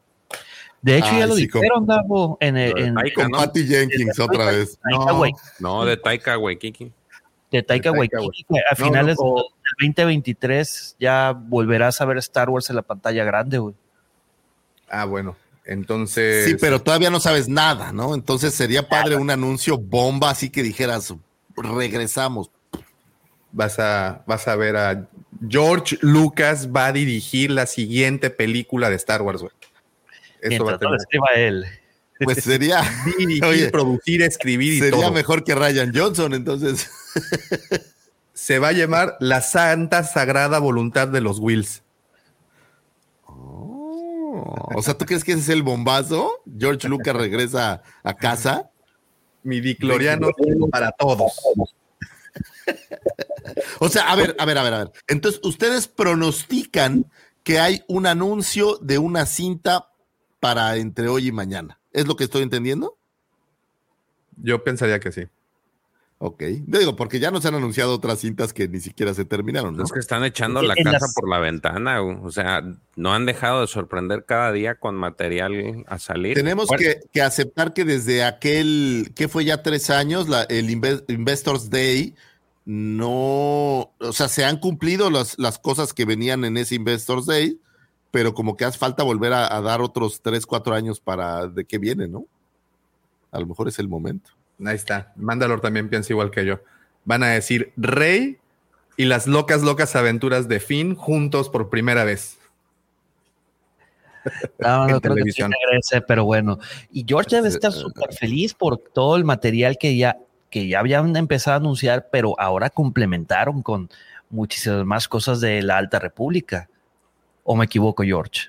Sí, la verdad está. Eh, todavía no he acabado de ver todo el, el, toda la hora que se aventaron describiendo esto, pero, pero sí este, está muy entretenida, está muy interesante la entrevista de, la Alta República, sobre todo porque dicen que eh, sí los afectó la pandemia y prácticamente el día jueves que ellos estuvieron ahí es la primera vez que se juntaban en casi dos años, porque todo había sido por Zoom. Todas las, las conversaciones, todos las, los meetings que tenían eran Zoom y ellos dicen, pues es un reto porque no es lo mismo estar en Zoom que estar todos juntos y sacar esta lluvia de ideas y, en general.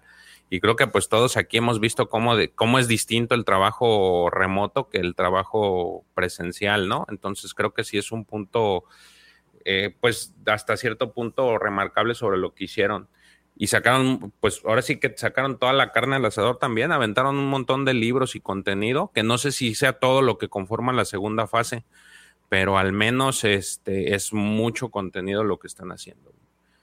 Este, entonces, y, luego te avientan la, serie, pues peor. Nomás nos falta una, una Everchrist para Black Series, por ejemplo. Pues a lo mejor y ya cuando salgan la, la serie esta, puede ser como que el detonante, porque era lo que tú decías, ¿no? Que les hace falta contenido visual como para que atraigan a la gente y, empiecen a adquirir figuras, ¿no? Sí, merchandising o algo así que. Oigan, y no sé ustedes, pero a mí me robó el corazón el trailer de Willow. ¿El quién? El trailer de Willow. No, ah, sí. Vos sabés que no lo pude Mira, mi querido Pincho. Mira, mi querido Pincho. ya te ¿Sabes qué impresión me dio el trailer? Eh, no sé si recuerdas esta caricatura de los 90. Calabozos y dragones. Calabozos y dragones. Haz de cuenta que sentí que estaba viendo la, el live action de eso. Y lejos de que me molestara, esa caricatura me gustaba mucho. Y, creo que a lo mejor pudiera ser una idea similar. De hecho, les mandé una foto al final donde están todos de espaldas. Dije, no, es, es, es Calabozos y Dragones. Pero está chido, güey. Está chido regresar a esas épocas ya lo que les decía, digo, a mí me gustó de, de, cuando era, de cuando salió esa película, de cuando estaba chico, porque no, no, no creo que haya salido cuando yo estaba muy chico yo, pero en, en, su momento yo la llegué a ver y esa me encantaba. Me acuerdo que la pasaban mucho en el canal 5. Después era una película lamentable, lamentabilísima de Calabozos y Dragón, entonces a lo mejor sería una buena, una buena reedición y pues digo, Ojalá salga Val eh, Kilmer, que a ustedes les encanta que traigan este, gente del pasado, entonces. De, de, hecho, sí lo mencionaron en el panel. ¿Ah, ¿eh? ah, este, Warwick Davis fue muy específico en, traer a, Val Kilmer a, hacer. Y ahí traen algo con Val Kilmer, porque pues también en la semana fue el estreno de, Top Gun. Y, ah, también ahí hubo varias entrevistas, bueno, o sí, pues publicaciones en las redes sociales, eh, justo de y, ahora que hagan Batman Multiverses y aparezcan ahí todos los no, el tema No, el tema es de que Val Kilmer se ve muy acabado. Entonces, es que Val Kilmer tuvo cáncer, güey. Sí, sí, Entonces, sí. sí. Pie la tumba.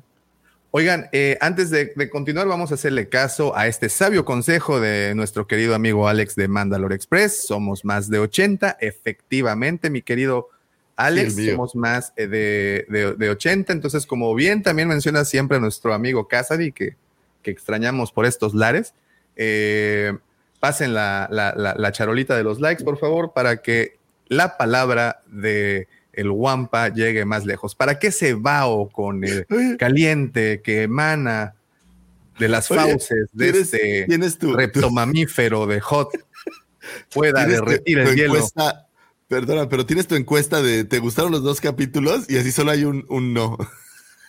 Hay un no y es el tuyo. No, no, no, no. No, no, no es cierto, no hay ni un no. ¿De quién no será? Poner nada. No quise poner nada porque luego me crucifican. Votos, todos los Luego me crucifican en leña verde. Oye, va a ser el único no. no es cierto. Ya, ya encontré a alguien más que tampoco le gustaron y no voy a decir su nombre para salvaguardar su, su estado de salud. Échalo, Lucifagor, échalo. Tú, que, a, a Jafet tampoco le gustó y me vale madres lo que suceda. lo bueno, siento, entonces. Ya, ah, no. ah, y, y, ya nada más para ponerle por esta ocasión conclusión a, a, al tema de la, de la celebration, que les repito, creo que bien vale la pena realizar un directo exclusivo para platicar de todo lo que, de las, de las impresiones finales, eh, porque todavía tenemos Falta hoy y mañana. Por cierto, un saludo a el señor Lord Tano, que se encuentra allá de, de, de primera mano, está compartiéndonos el chisme. Che, sí, ha subido unos videos de la unas mala, historias ¿eh? muy padres. Síganlo, síganlo en sus redes sociales. En, en, Instagram ha estado subiendo y este, en unas historias bien, bien interesantes. Nuestro brother Lord Tano, quien nos acompañó también aquí en la Wampacón, asistiendo a los mejores eventos, dice. Muy bien. Y eh, pues creo que al momento buenas impresiones, muchas cosas inesperadas y una sobrecarga de información ha sido lo que hemos tenido en la Celebration. Les recomendamos mucho. Están los paneles aquí en YouTube completos, los días enteros. Eh, ya van cerca de si no me equivoco, 12, 13 horas de contenido que han subido eh, y paneles muy, muy, muy, muy padres, muy, muy, ¿cómo se dice? Pues que nos, nos, nos, remiten mucho a la nostalgia, el panel de los, del episodio 2, muy, muy padre lo que sucedió ahí, también las entrevistas a Hayden Christensen y, y a este Iwan McGregor, bueno, y todos los anuncios. Hay muchas cosas, hay mucho entretenimiento, así Yo, es que no hay pretexto para pregunta, que no, ¿no vieron, ¿no vieron de primera mano. En, ¿Viste? ¿Hicieron a, a Palpin? Yo, yo la vi. ¿Ahí en bueno? Oye, iba, sí, iba en el yo, carro y, este, y lo estaba escuchando. Ajá. Oye, es que tengo una duda. Eh, ¿Le pusieron una imagen ahí? Una imagen de una audición que, de audición tu Palpi, no sé si es un libro o qué es. Ah, bueno, yo la estaba escuchando, no la, no la estaba viendo. Pero sí, este, como que ah, es... hizo la vuelta con eh, cuando le preguntaban acerca del arroz de Skywalker, güey. De que no, pues sí estaba vivo, pero este, tienen que recordar que el emperador es el emperador, es el maestro de Vader. Y ya con eso toda la raza. Muy bien. Yo no lo vi. No, Yo hubo un momento bien. Una cosa. Fíjate que solo, solo me quedé pensando en una cosa. No quisiera ser ese ejecutivo de Netflix que dijo, oye, liberemos Stranger Things un 27 de mayo. Pues qué hay, no, no, le ha ido, no, espérame, no le ha ido mal, ¿eh? No, sí está a bueno. Stranger Things, no, no, no le ha ido nada mal. ¿Ya lo vi alguno? Yo iba a empezar anoche, pero pues había muchos paneles. Exacto. No, pues es que hay una, pero, hey, dicen Lucifagor, no sé, platican las malas lenguas que hay muchas personas que no les gusta Star Wars. No, hombre, eso no es cierto, güey. Claro que, que somos un nicho apestoso del ombligo del mundo. Que no la han visto. Yo, yo, yo ya conocí a unos que no las han visto. Yo, yo sí tengo varios este, amigos que les gusta Star Wars, pero no son tan fans y que dijeron, no, primero voy a ver Stranger Things y luego o me voy a aventar la de sí, Kenobi. El, el, sí, no, fue, fue tendencia incluso en Twitter y todo. Bueno, también la Celebration. bueno, también que, no. Lo dejaron al aire, Davo? No, hombre, güey, todo eso estuvo planeado y con quirúrgicamente. Claro, dice, los vas a tener en la televisión de todos modos, estos cabrones, pues bueno, pues ponles también Stranger Things, pues sí, bueno, lo van a ver todos los paneles. En fin, bueno. Yo se lo vi, está bueno. espérame, espérame, sin contar el Demogorgon que pusieron en, en Enrique en Nox. ¿Se lo robaron en serio? Sí, güey, se lo robaron. Y Netflix empezó a, a cotorrear con ello de de que, ah, no, sí, ya mandamos a este grupo que va a buscar los Demogorgons, sí, ya les avisamos a este grupo para que fuera a buscarlo, pero qué raza, güey, si lo ven aquí afuera, güey, es, es, otro, ¿eh? no, no es, no es si ustedes no lo saben, en, allá en Monterrey pusieron un Demogorgon tamaño natural, era así, estaba como grandísimo, ¿no? Sí, estaba grande. Y lo acababan de poner y se lo robaron, están cabrones, pero bueno, anyway. Bien, nada más. Qué guapo señor. Maldito sensual. Maldito y estúpido sensual. Nunca esperé escuchar eso de ti, George. ay, ay. Puso en duda, puso en duda la heterosexualidad de aquí de todos los presentes. Eso me dijo cuando me, después de que corté la cámara, eso me dijo cuando me conoció, güey. Maldito y estúpido. Oye, yo esta es una, duda honesta. Estaba viendo el New Hope, este, Phantom Menace, y tiene aquí en la frente como una verruga, güey, enorme, güey. ¿Para qué episodio se la quitó? Porque ella se la quitó, ¿no? ¿Le queda ahí un, como un pedacito? Se la pues cauterizó. igual era una verruga, se la corta con el sable, le crece pero otra vez. ¿ya no la tenía para, para el final de la trilogía? No, güey, se le quitó entre, creo que entre episodio 1 y episodio 2, eh, se lo quitó él. Tú no sabes el peligro que es blandir un sable de luz muy cerca del rostro. te quita todas las imperfecciones y te hace cirugía plástica muy a fuerzas, ¿no? Sí, sí. No puedes estar muy narizón, güey, y ser así un duelista muy cabrón, ¿no? Sí, sí. Bumper no uses sables. Eso lo dije, lo pensé. Oye, Davo, fíjate, fíjate lo que dice Alfredito, güey. No, no había caído en cuenta en eso. Si puedes poner el comentario. Claro, dice nuestro doctor de cabecera Alfredito Ferrat, Disney se achicó ante Netflix porque adelantó el estreno. No tengo pruebas, pero tampoco tengo dudas. Es muy cierto. ¿Qué es que eso sí, ¿eh? Así para empezar, digo, el tema de conversación está bastante bueno. Todos esperábamos levantarnos en la madrugada para ver el estreno de los episodios y de repente empieza a circular desde el mediodía o desde un poquito más temprano del mediodía esto, este rumor de que Disney lo soltaría antes y, pues nadie lo creía, todos pues estaban pensando incluso que era un troleo masivo.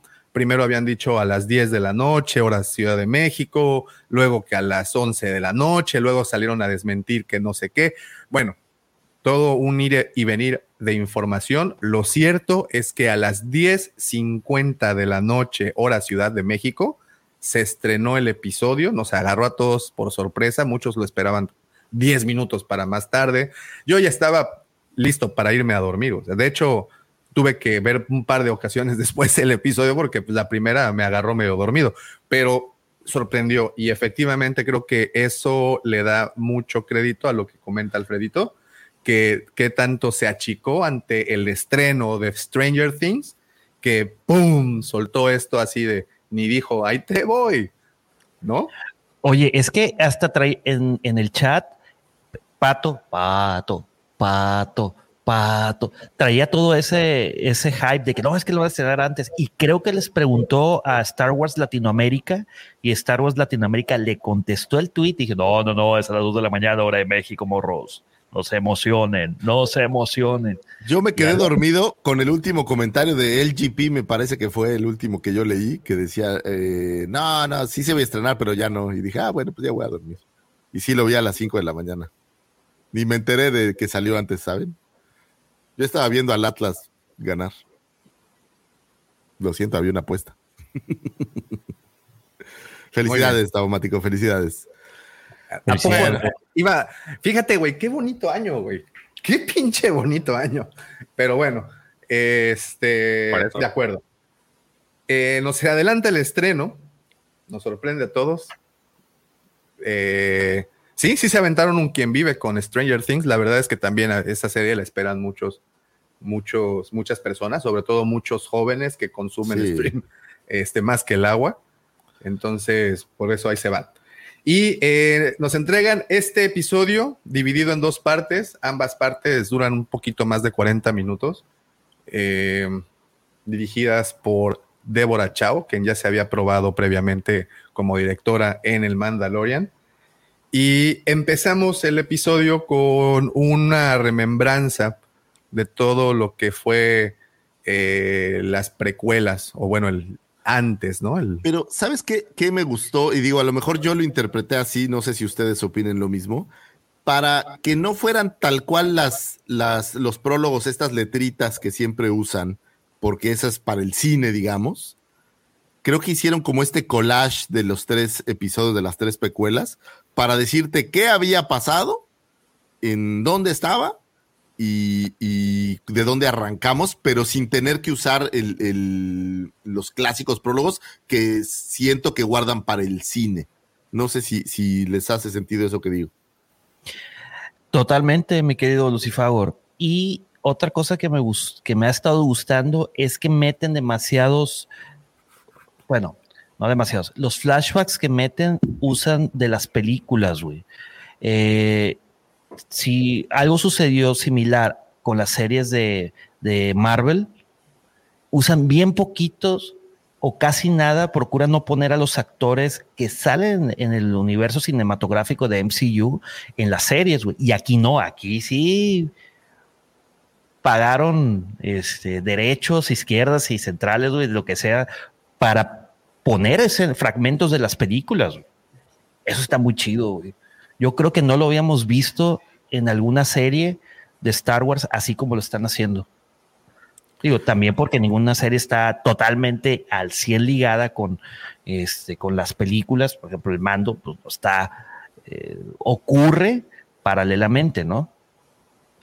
Oye, pero antes de eso, todavía antes de eso, en este primer cintillo donde aparece el Star Wars con algunos cascos en colores como metálicos, aparece un mouse droid. ¿Había aparecido antes el mouse droid?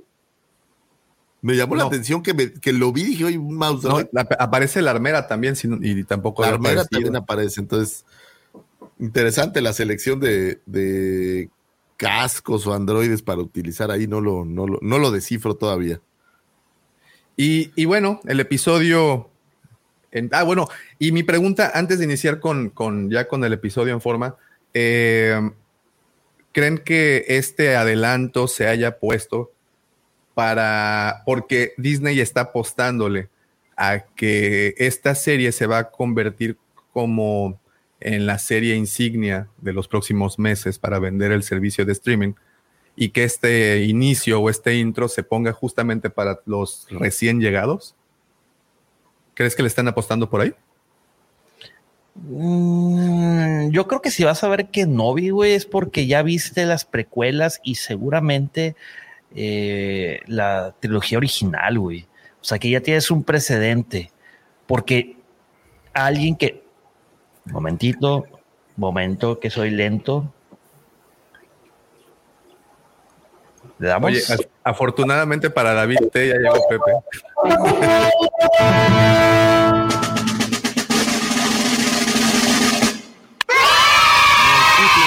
a David que de nueva cuenta desde el jueves anda muy dadivoso.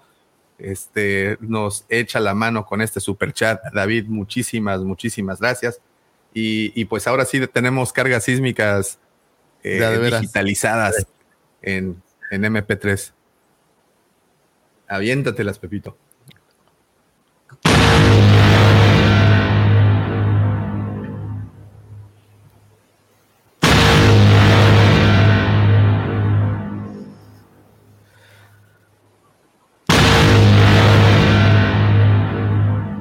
Sí.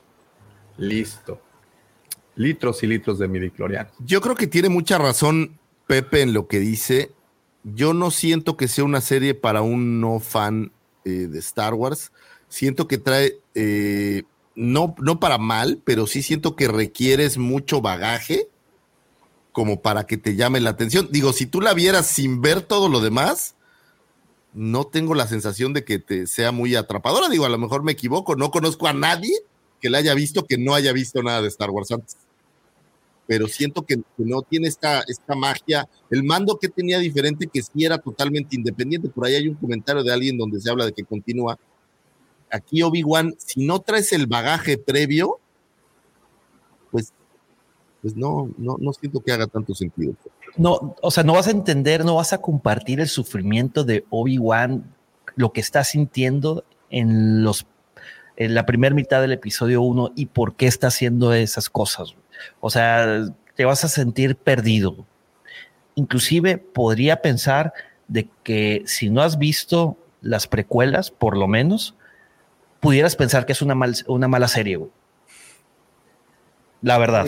Yo creo que en cuanto a lo que está diciendo eh, la pregunta de Davo sobre la serie insignia, yo creo que se están jugando más por el tema de Andor. Yo creo que Andor sí va a ser una serie que puede atraer nuevo público, porque no tenés que tener tanto conocimiento. Nos va a mostrar una época donde está surgiendo esta rebelión, que si no viste nada de lo anterior, yo creo que podría andar así al estilo de, del mando. Si no, el mando, si no viste nada de lo anterior y la arrancás desde los primeros capítulos, se entiende perfectamente.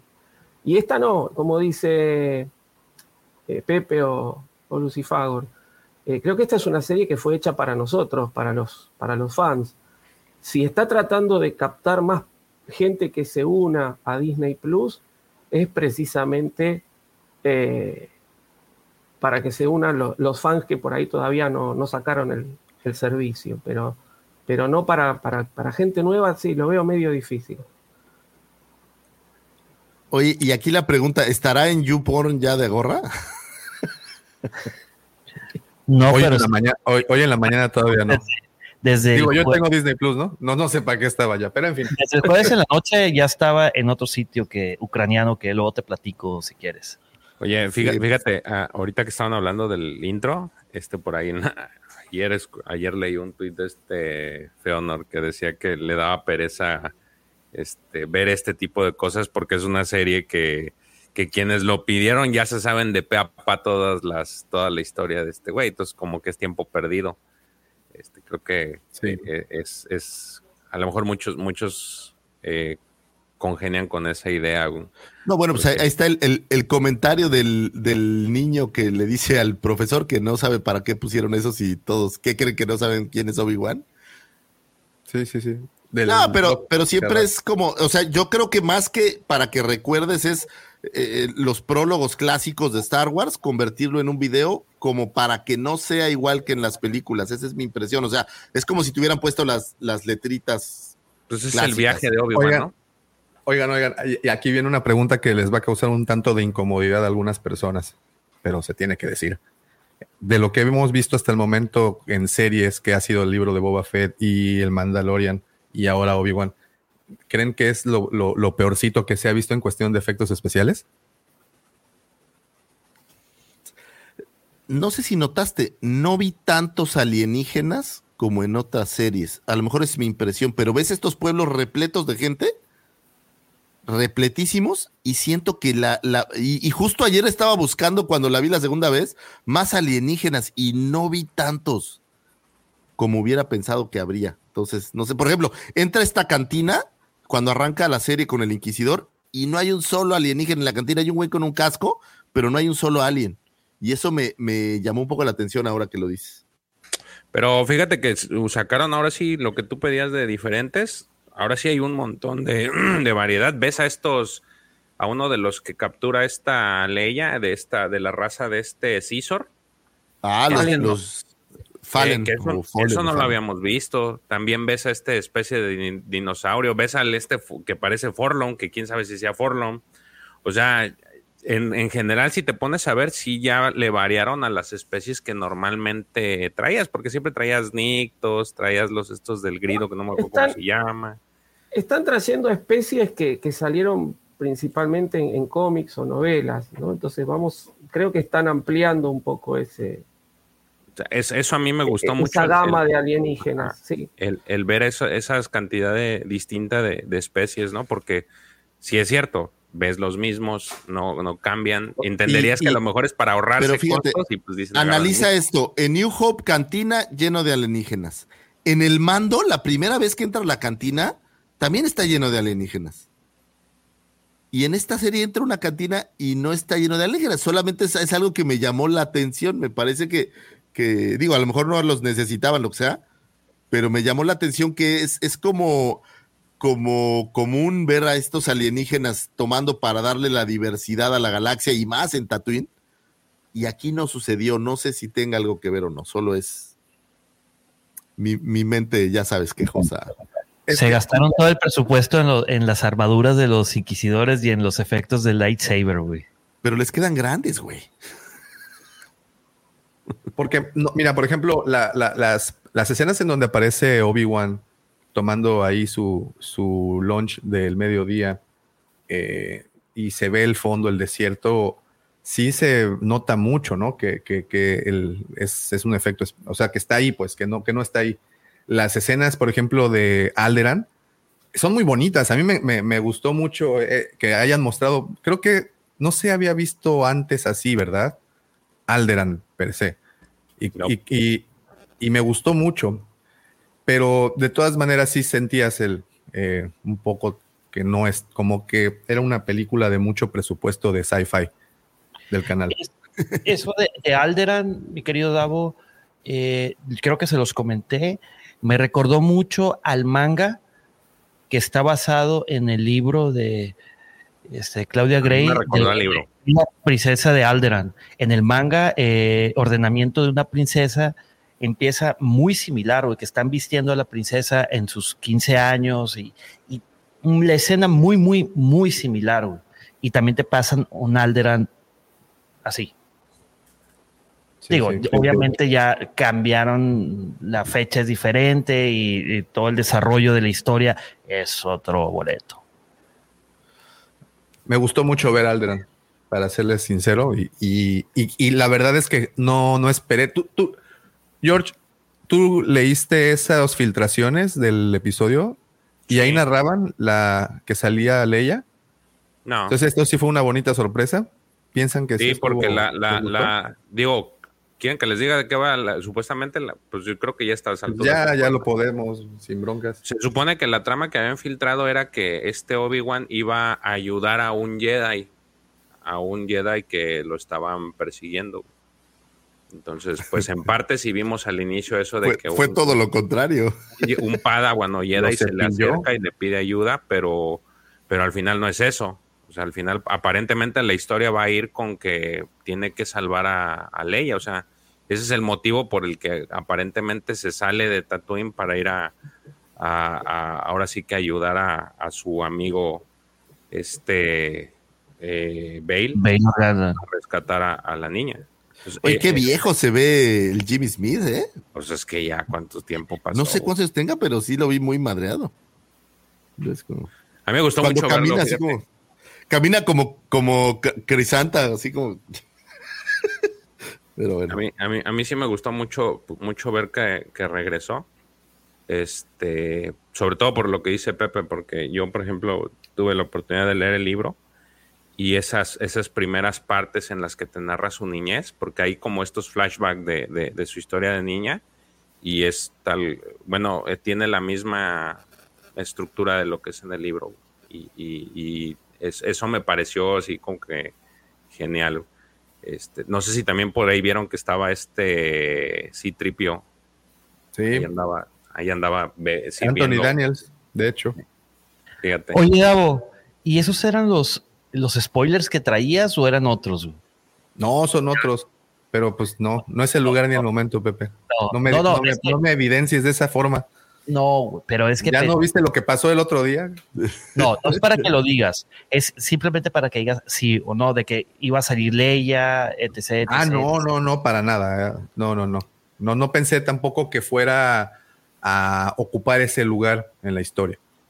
No, no, no, no, nunca me imaginé que, que nos presentaran tan abiertamente a Leia y, y, fue un acierto increíble. Me gustó mucho la participación de hecho, de, eso fue un giro de tuerca de 180 grados, güey. Nadie se esperaba ver a Leia, güey.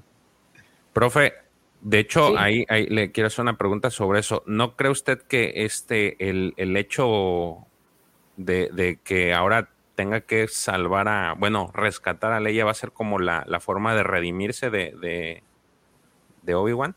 Se me, se me figura mucho, y eso lo, los platicábamos antes de empezar, el, el, no, más bien ahorita que estamos hablando de, este, de la niña de Game of Thrones, se me figura mucho al inicio la historia de, de las Sofos, el que esté a, regañadientes quiere rescatar a, pues tiene que rescatar a, a, esta niña y va a haber todo un viaje para eso. Pero no sé si lo ve usted así. Eh, el tema es que, por ejemplo, eh, nosotros vemos a un, a un Obi-Wan acá en, la serie que está eh, oculto, digamos, que no está usando la fuerza. Esto ya se había visto en algunas novelas, ¿sí? sobre todo en lo que es la, la trilogía de Noches de Coruscant, que ahí hay el protagonista es un Jedi que no usa la fuerza y de no usarla la va perdiendo, ¿sí? hasta que la tiene que ir recuperando lentamente. Y eso es lo que vemos acá. Obi-Wan eh, se ha ocultado tanto que no está pudiendo usar la fuerza. De hecho, en, el raconto que hacen este, al comienzo de la serie, cuando, eh, hay una, está la frase de Yoda que le dice, eh, te voy a enseñar a comunicarte con un antiguo amigo, ¿no? que cuando le, le habla de, de qui y él no se puede comunicar con Qui-Gon. Él este, tiene sueños, en un momento tiene como unas pesadillas, y, ya pasaron 10 años que está él ahí en Tatooine y todavía no pudo comunicarse con qui justamente por esto de no tener eh, el uso o haber dejado de lado el uso de la fuerza. Y cuando él recién utiliza la fuerza, cuando Leia se está cayendo al, vacío y la tiene que salvar y le cuesta, es decir, algo que él en, en cualquier momento lo hubiera hecho sin problemas, le cuesta. Entonces yo creo que sí, que él a lo largo, ahora hay que ver, es decir, si va a ser, vamos a tener estos seis capítulos, él escapando con Leia, tratando de llegar a, Alderán, o si se resuelve en el capítulo que viene y tenemos otra cosa. Pero yo creo que, bueno, el pretexto de salvar a Leia es lo que a él le hace salir de Tatooine, reencontrarse con la fuerza, y yo creo que, o por lo menos como yo lo percibo, ya que se habla tanto de este enfrentamiento que va a haber con, con Vader, que vamos a ver si, realmente pasa y, cómo pasa, eh, va a ocurrir cuando él recién haya recuperado nuevamente, creo, toda su habilidad para poder utilizar la fuerza. ¿no? Entonces, este, sí, es como una especie de, de, camino de redención o de resurgimiento. ¿sí? Él, él como que se retrajo por voluntad propia y ahora tiene que reencontrarse, porque solo reencontrándose es que va a poder cumplir su misión. Si no, no vamos a, eh, eh, es decir, no podría nunca volver a conectarse con, con Luke. ¿Sí? Él ya en, una nueva esperanza ya es un usuario de la fuerza, es decir, está oculto, pero la maneja de otro modo. Acá le cuesta, acá ha dejado, por 10 años no la ha utilizado. De hecho, este, cuando este chico Nari se le presenta y le dice, no, pero me tiene que ayudar, y yo le dice, lo mejor que puedes hacer es enterrar el sable y olvidarte de toda la gente. Y vemos que es, durante todo el primer episodio, Obi-Wan está inactivo. Es casi como un personaje secundario, ¿sí? Eso de desconectarse de la fuerza lo pudimos ver también en Jedi Fallen Order, cuando Sere Hunda la maestra de la segunda hermana o Trila Suduri, eh, durante todo el juego, eh, dice, es que yo era una antigua maestra Jedi y me desconecté de la fuerza.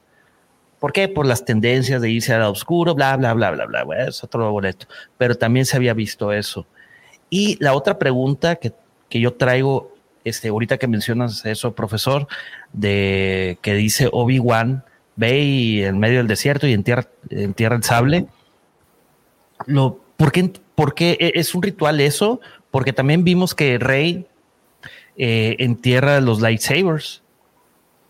No, yo, a ver, yo lo percibí como, algo distinto. Es decir, Rey cuando entierra los lightsabers es como que le está dando esa sepultura a sus, a sus maestros, digamos, ¿no? Eso que, que tal vez no, no le pudo dar porque ambos desaparecen, ¿sí? Eh, entonces es como, como un ritual. Lo de Obi-Wan es pura y exclusivamente para, para esconderse. Es decir, el sable de luz es una. Es como, como, como la carta de presentación de un Jedi, ¿no? Se ve el sable de luz, es un Jedi. Y, y entonces lo, lo, oculta, lo entierra justamente para que no haya ningún, este, ningún símbolo que lo identifique con, con, con, la religión Jedi. Es decir, yo lo veo como dos cosas totalmente distintas. Lo de Rey sí es como un ritual hacia sus, sus maestros este, o, an, o, antepasados, como, como, lo quieran llamar, ya que adopta, es, es Skywalker por adopción. Este, y lo de Obi-Wan es para ocultarse, es puramente para, para ocultarse, para que no lo descubran. Es Pero, parte oigan, de, de, esa, de ese rechazo de todo lo que es ser un Jedi. Diez años enterrado el sable sin usar la fuerza. Y vas a llegar y lo vas a encontrar ahí a 15 centímetros. Sí, a ver, en medio eh, del desierto. Sí. Yo, Tienen aparatitos, Lucifago. Yo lo vi, no, pero a ver, eh, eh, es, ah.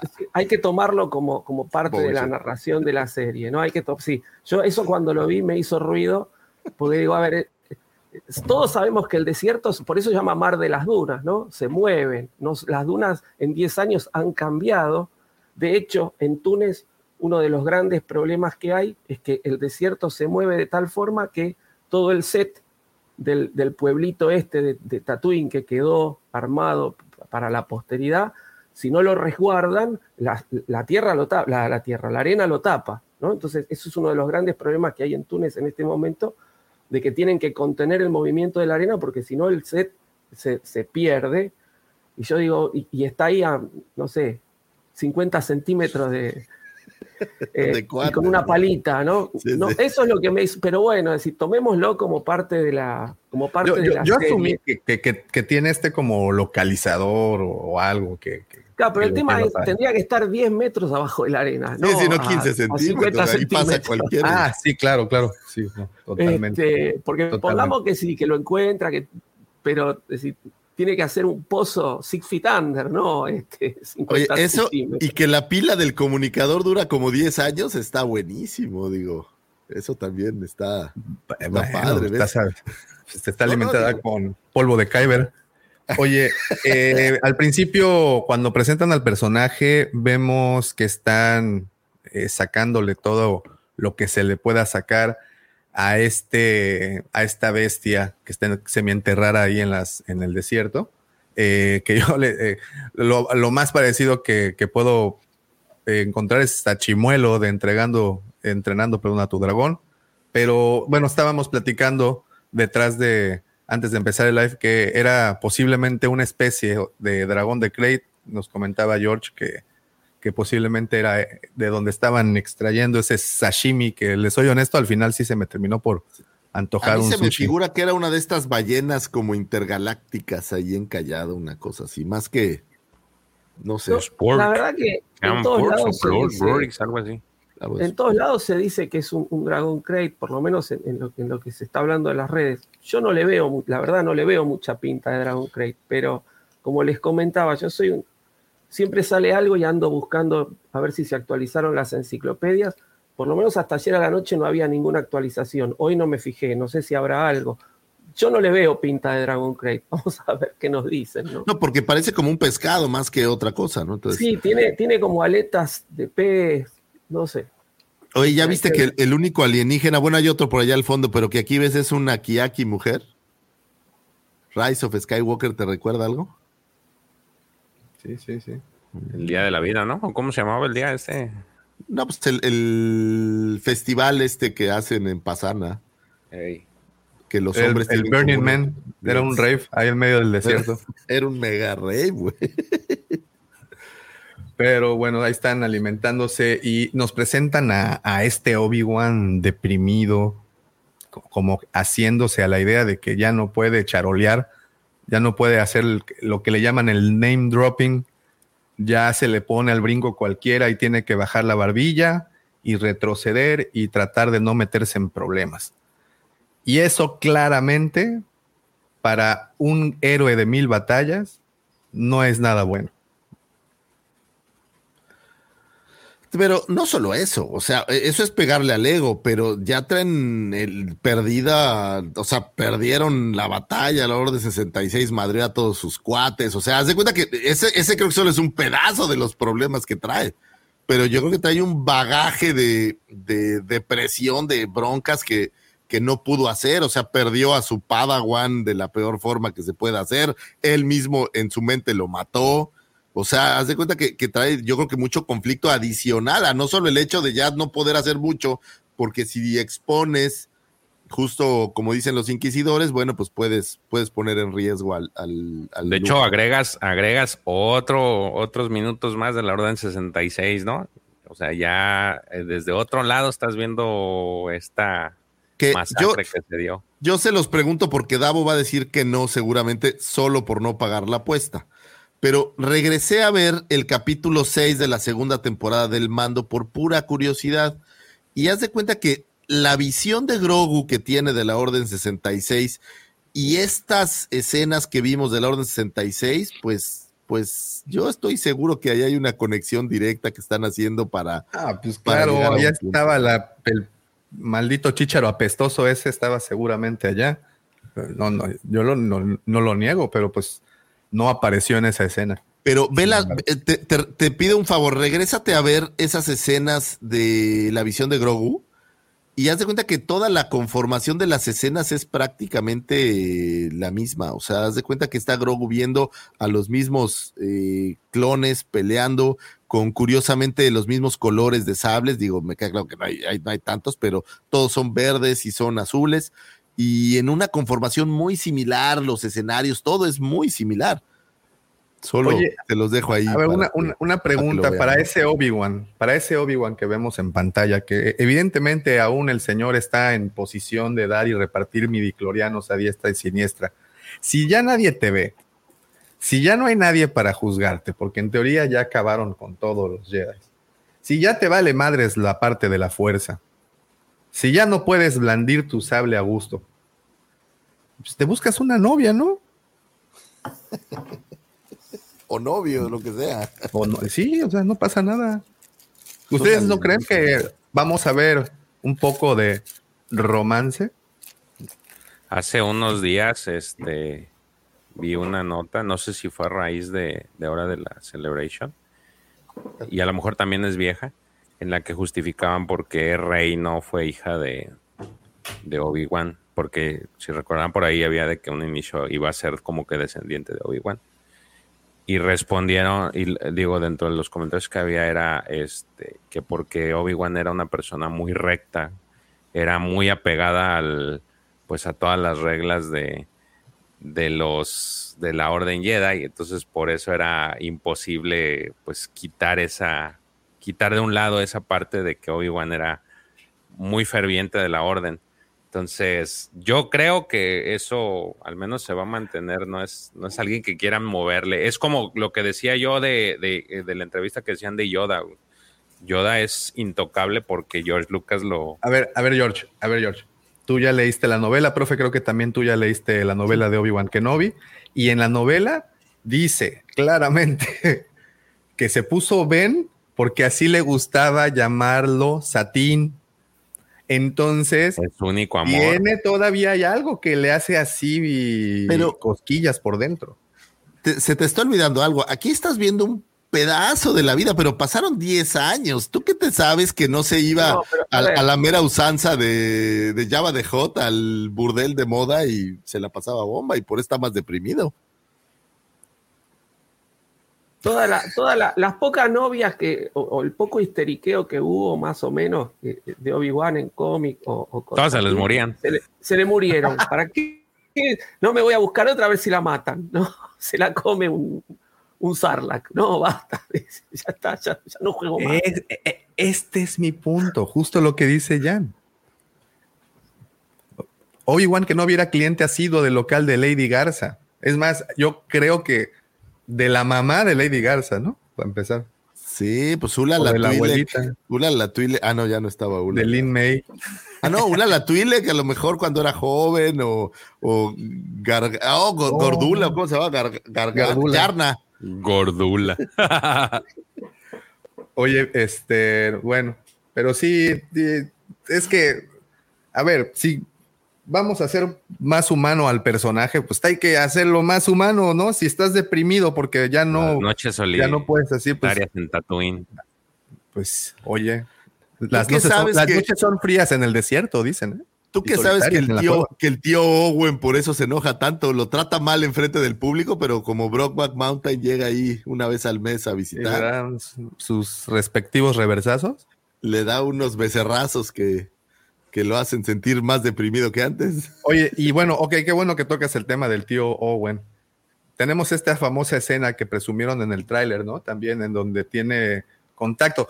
Pero antes de que eso pase, tenemos esta escena en la cueva de, iba a decir, la cueva del Wampa, eh, en la cueva de ahí de Obi-Wan, eh, que de hecho había un antro que así en, en Indiana, Jones, ¿recuerdan? Sí, sí. Este, pero bueno, y venimos a este Yagua que le entrega el Skyhopper que le regala a... El T-16 que, de juguete que tiene Luke Skywalker. A ver, Lucifer, ¿qué opinas de esos cameos a fuerzas y vendedores de nostalgia. Tú sabes lo que yo opino, güey. La fórmula se sigue repitiendo. güey. le están dando una, le están dando un, un, origen a esa navecita. Sí, güey. El problema no es que le den origen a esa navecita. El problema es que es lo único que ahora hacen. Traer toda tu nostalgia, toda, toda esa nostalgia que traes de todas las películas del pasado, las empaquetan y te las traen de regreso para que sientas bonito y entonces te enamores más de la serie.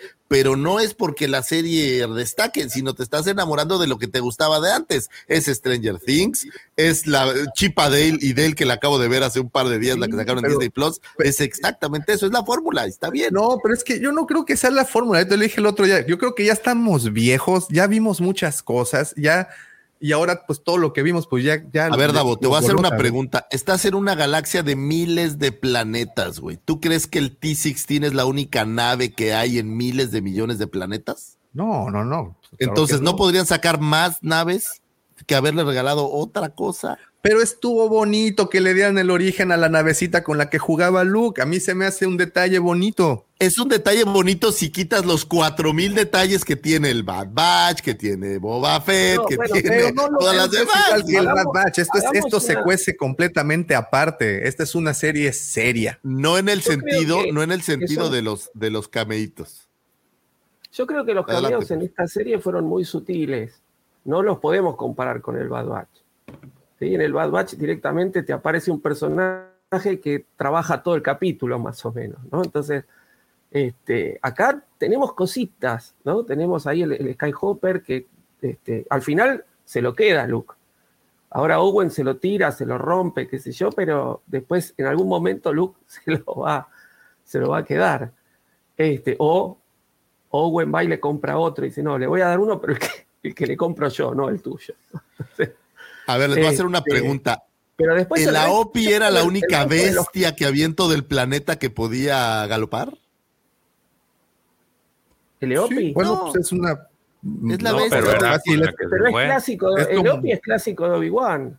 Por eso, pero mi punto es, ustedes hablan, hablan de que no, estos cameitos y no sé qué. O sea, no había otro caballo galopante en todo no, pero le agarró cariño al que agarró desde que llegó al chamaco en el episodio 3, le agarró mucho cariño, que por cierto se llama Ru. Exacto. Le agarró, pues es que viven los animales, güey. ¿Qué lo quiere? ¿Quieres que lo mate a los tres años y, y lo cambie por otro? El Leopi yo no lo vi como un cameo, lo vi como que algo natural. Es su mascota el, el, aquí, que estamos viendo aquí no es un cameo. Señores, yo los exhorto, para esta conversación. Los exhorto a que no cometan el error de regalarle una mascota al señor Lucifagor. La percepción que tiene el señor Lucifagor de las mascotas aparentemente es que las tienes que renovar cada dos años. Como los coches, ¿no? Pero él no tenía un, una, cuando llegó no tenía ese animalito, ese lo usó. Cuando fue a entregar al bebé tenía un Eopi. Él lo compra, en la ah, novela lo ah, compra. ah, bueno, compró una Opi, discúlpenme, es mi ignorancia. En la novela lo compra. Ahora, no, no, pero discúlpame. Es decir, el, el Skyhopper sí, es un cameo, totalmente. Es un huevo de Pascua, como lo quieran llamar. Pero el Eopi, la figura de Obi-Wan asociada al Eopi la tenemos en póster, la tenemos en un montón de cosas. Yo lo vi como algo natural. Es decir, no me están trayendo algo que, que apareció hace 45 años en la New Hope. Me están trayendo algo que naturalmente lo hemos visto en novelas, en cómic, en póster. Ese sí lo tomé como algo natural. El, el, el, juguetito sí, totalmente. Ahí estoy 100% de acuerdo con vos. Eso no te lo voy a discutir. Adelante, Chicos, para que te acuerdes de cómo va cabalgando por el único pinche Eopi que hay en todo Tatooine. Los voy a tener que dejar porque si no me siento bien. Este, Uy, mi quería seguir más, pero pues bueno, si van a dar calificaciones, yo le doy 10 a los a todos los, a los dos capítulos. A ver si me gustaron. Entonces, nomás en Mejórate, eso. George. ¿Sale? ¿A ti no le das 10, güey? Muchas gracias. Muchas gracias. Cuídate. Bye. Cuídate, mi George. Descansa. Toda la, toda, toda la fuerza para el George. Que sí, se hombre, malito. mejor. Le duele su, su cabeza. Muy bien, pues bueno, este, qué bonito el Eopi. Que solamente existe un Eopi y que por favor no le regalen mascotas al señor Lucifer, porque las cosas no van a salir nada bien en cualquiera de los dos casos. Pero, en fin.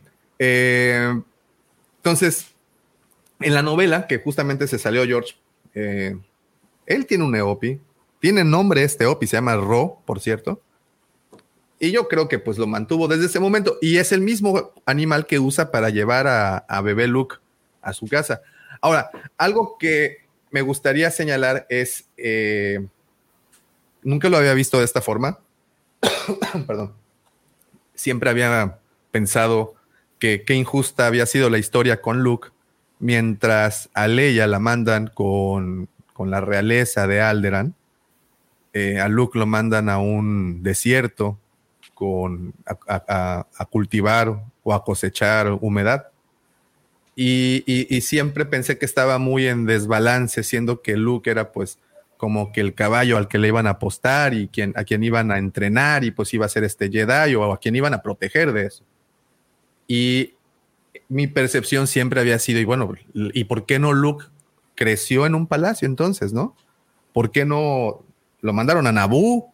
Ahí tenía familiares, pero bueno, pero me cae el 20 cuando Bail Organa en este momento se contacta con, con Obi-Wan y le dice que, que tiene que ir a proteger a la princesa.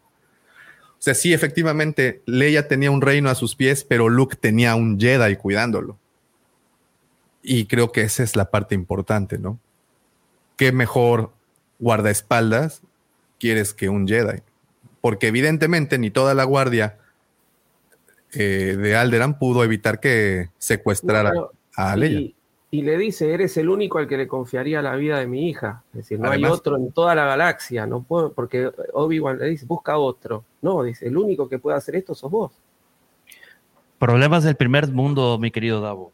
Pero aquí la diferencia, digo, tiene razón, ni toda la Guardia Real pudo proteger a Leia, pero pues también en qué situación se mete Leia.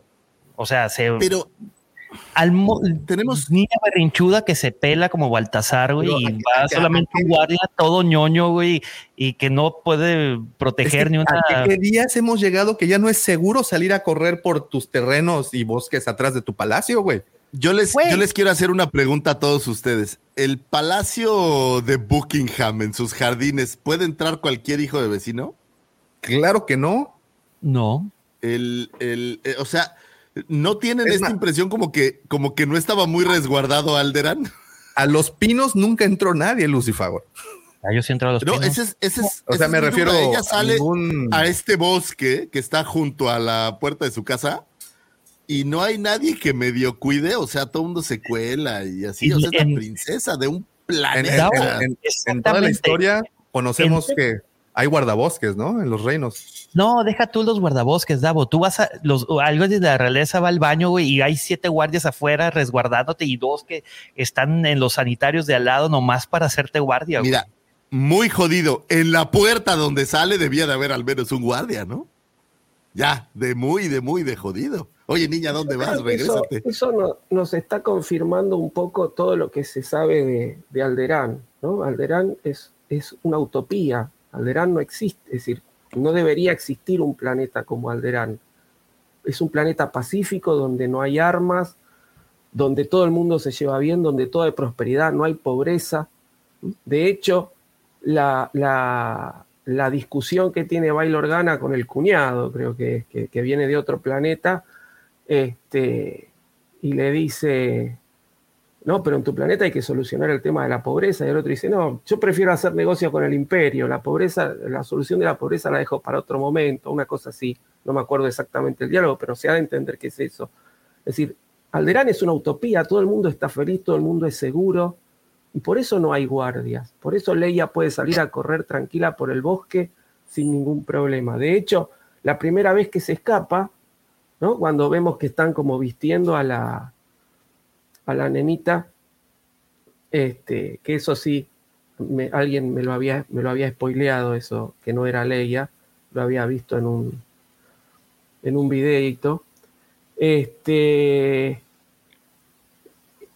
y, la salen a buscar y dice, a ver, Ley puede estar escondida en tal lado, escondida en tal lado, o en el bosque. Y la vemos corriendo por el bosque, que se trepa al árbol sin ningún problema. La llegan a buscarla, dice, bajate del árbol, tenés que cambiarte.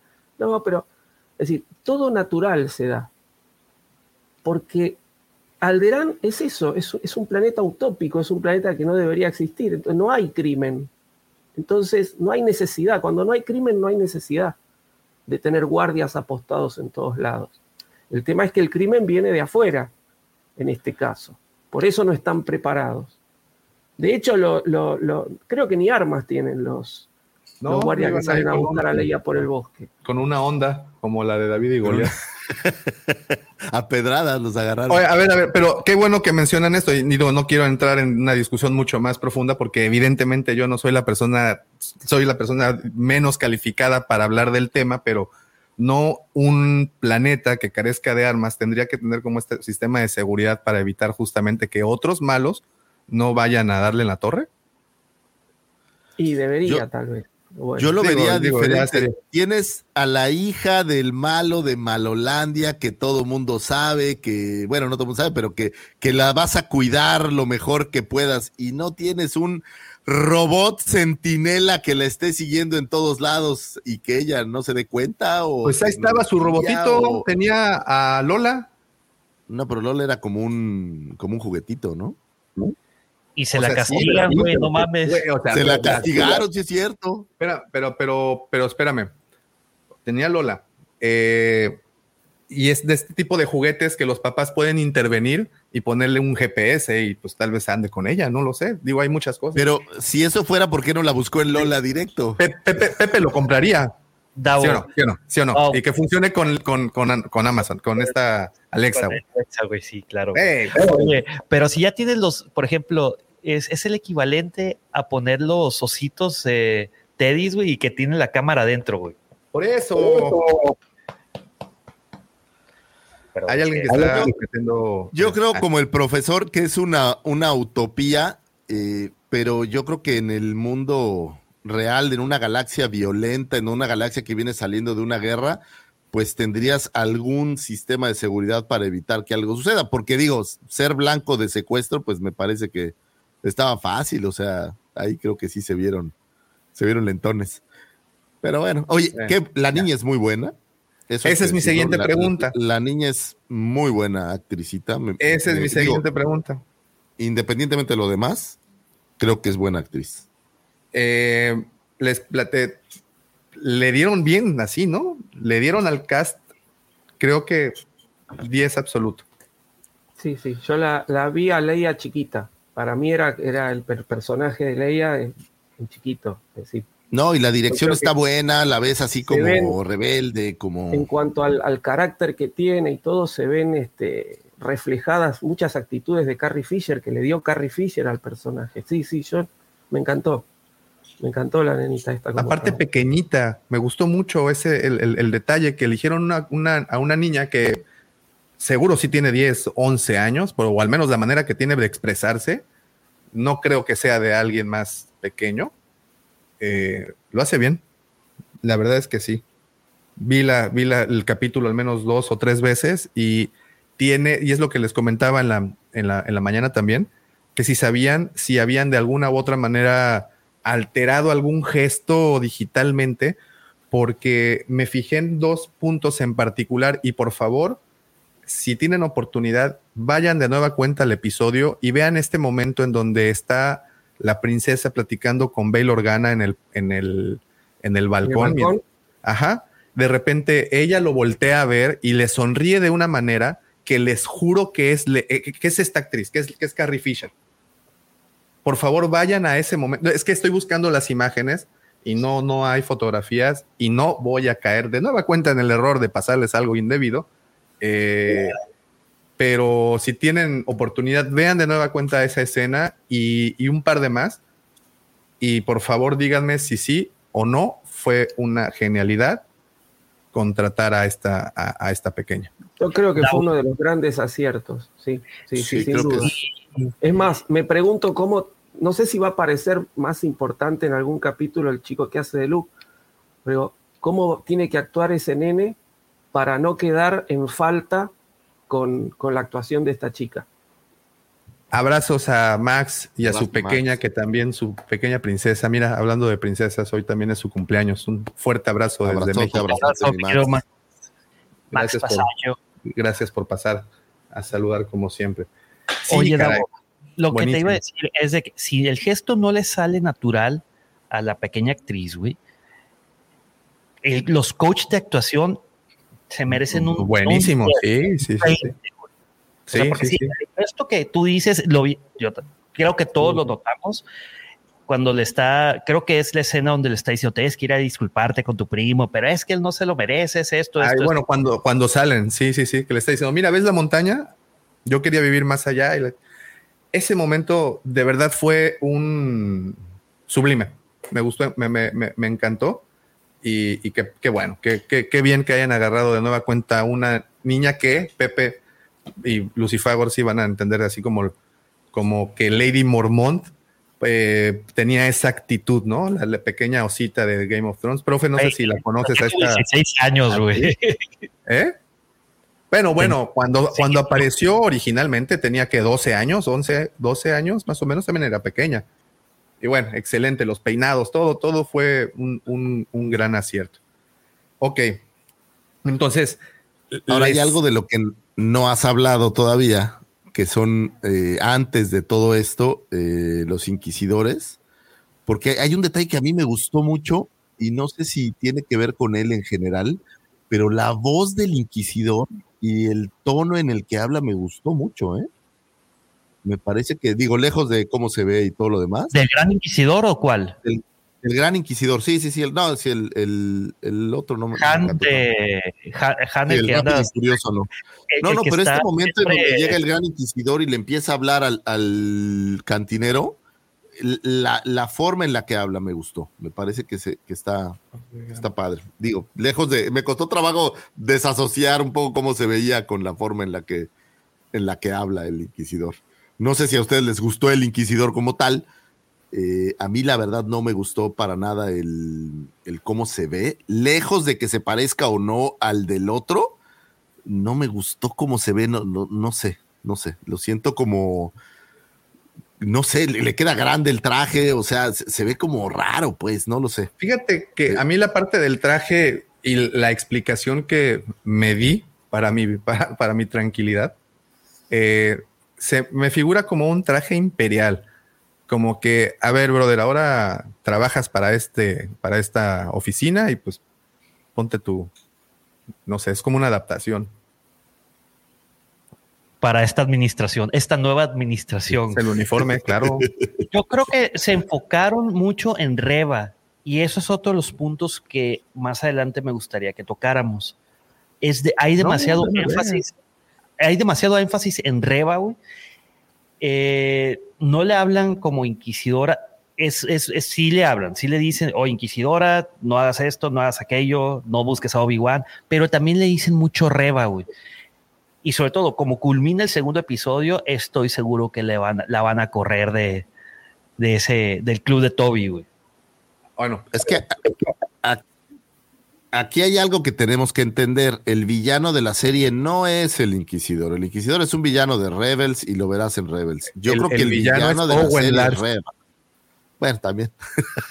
no, pero es Reba el villano de la serie y es la que va a perseguir por cielo, mar y tierra a, Obi-Wan.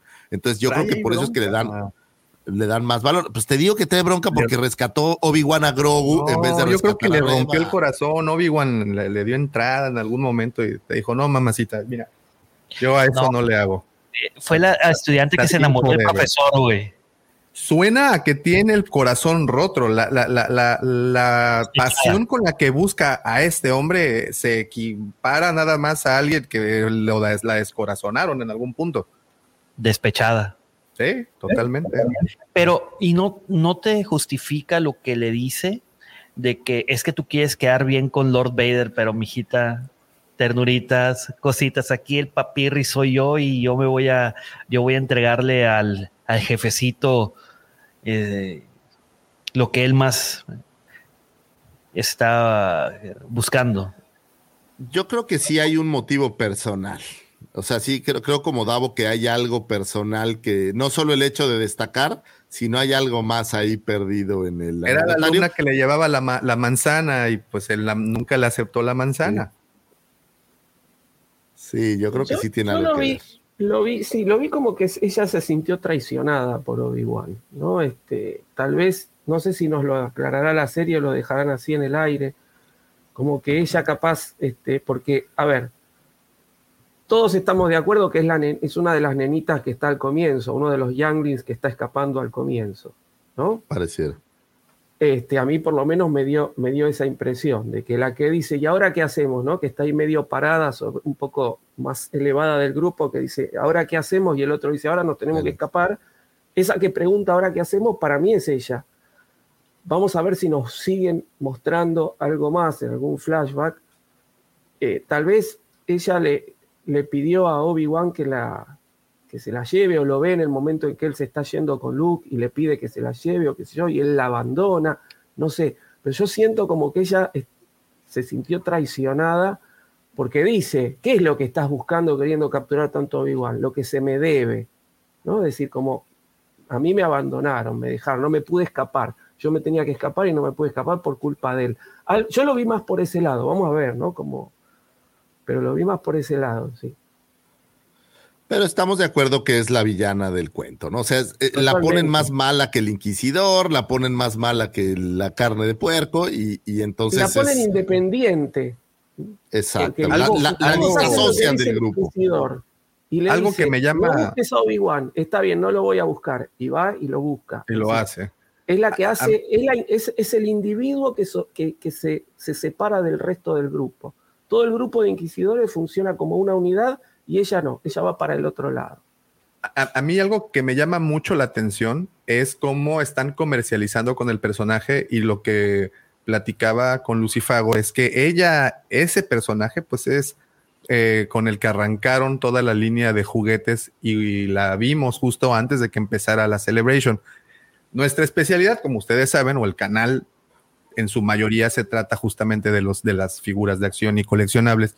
Y hemos visto eh, a lo largo del tiempo cómo estos artículos se convierten pues en, en esta promoción constante para la serie, película o llámese lo que sea. Entonces vemos cómo parten con este personaje, lo cual pues nos llama mucho la atención y, pues lógico, va a tomar fuerza. Vimos sobre todo la parte eh, que vimos cómo finaliza la, el capítulo. Y de repente también tenemos a casi a la par el día de ayer un panel de parte de la gente de Hasbro, de todos los diseñadores de Hasbro, eh, en donde muestran como proyecto, que por cierto no, me gustó, como proyecto o como nuevo proyecto de Haslab, muestran el sable del Inquisidor. Eh, entonces, a menos de que el humor de Hasbro ya sea tan negro como me destruyeron la Razor Crest cuando había comprado una, ya me mataron al Inquisidor y me traen también ahora el sable muerto, a menos de que quieran repetir esa fórmula. Este, creo que el Inquisidor, pues bueno, vamos a ver más de él. Pero sí, lo que más me llamó la atención de parte de la salida de juguetes eh, eh, es que hayan tomado como, como producto inicial a Reba. Ah, y ahora vas a tener a una reba que la van a empezar a perseguir los inquisidores. Digo, eso creo que es bola cantada. Y entonces va a tener el conflicto entre. Es más, a ver si no acaba aliada de, de, Obi-Wan. Se las dejo ahí, tirita. Nomás por no dejar. La va a salvar y se va a redimir. Y yo era la niña Jedi que abandonaste en el camión. Y, y por eso le están dando valor. O sea, va a acabar siendo una pseudoheroína se me hace, porque sabemos que el inquisidor y los hermanos pues van a seguir cazando Jedi. Entonces... Yo lo, vería como medio trillado eso, ¿no? Ya lo hemos visto, el tema de que se pasa de lado, que se vuelve bueno.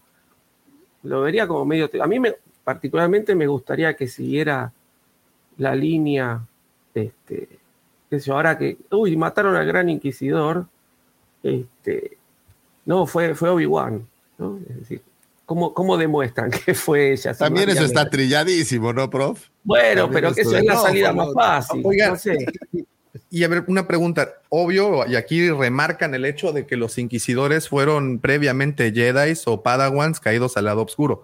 Lo, lo, explican en cuestión de cinco segundos, lo que tardaron en explicar en otras series, varios capítulos. Bueno, resumen la situación muy rápido. Entonces, quiero entender que estas personas son sensibles a la fuerza también y de una u otra manera también ejercitan esta habilidad de poder percibir la fuerza, quiero pensar, ¿no? Y que pues por esa razón ellos son inquisidores. Eh, entonces, tenemos esta escena en donde llega Reba a amenazar al pueblo y a la garra personal con Owen y empieza a, manifestar que sabía ella que estaba ahí un Jedi escondido. Y eh, Obi-Wan se esconde atrás del establo. Entonces no están bien los sentidos de Reba. No esa es la, escena Juan Gabriel, es esa, ¿no, güey? Está así. No, eh, la escena Juan Gabriel es cuando llega a conocer a este Jedi impostor. Ah.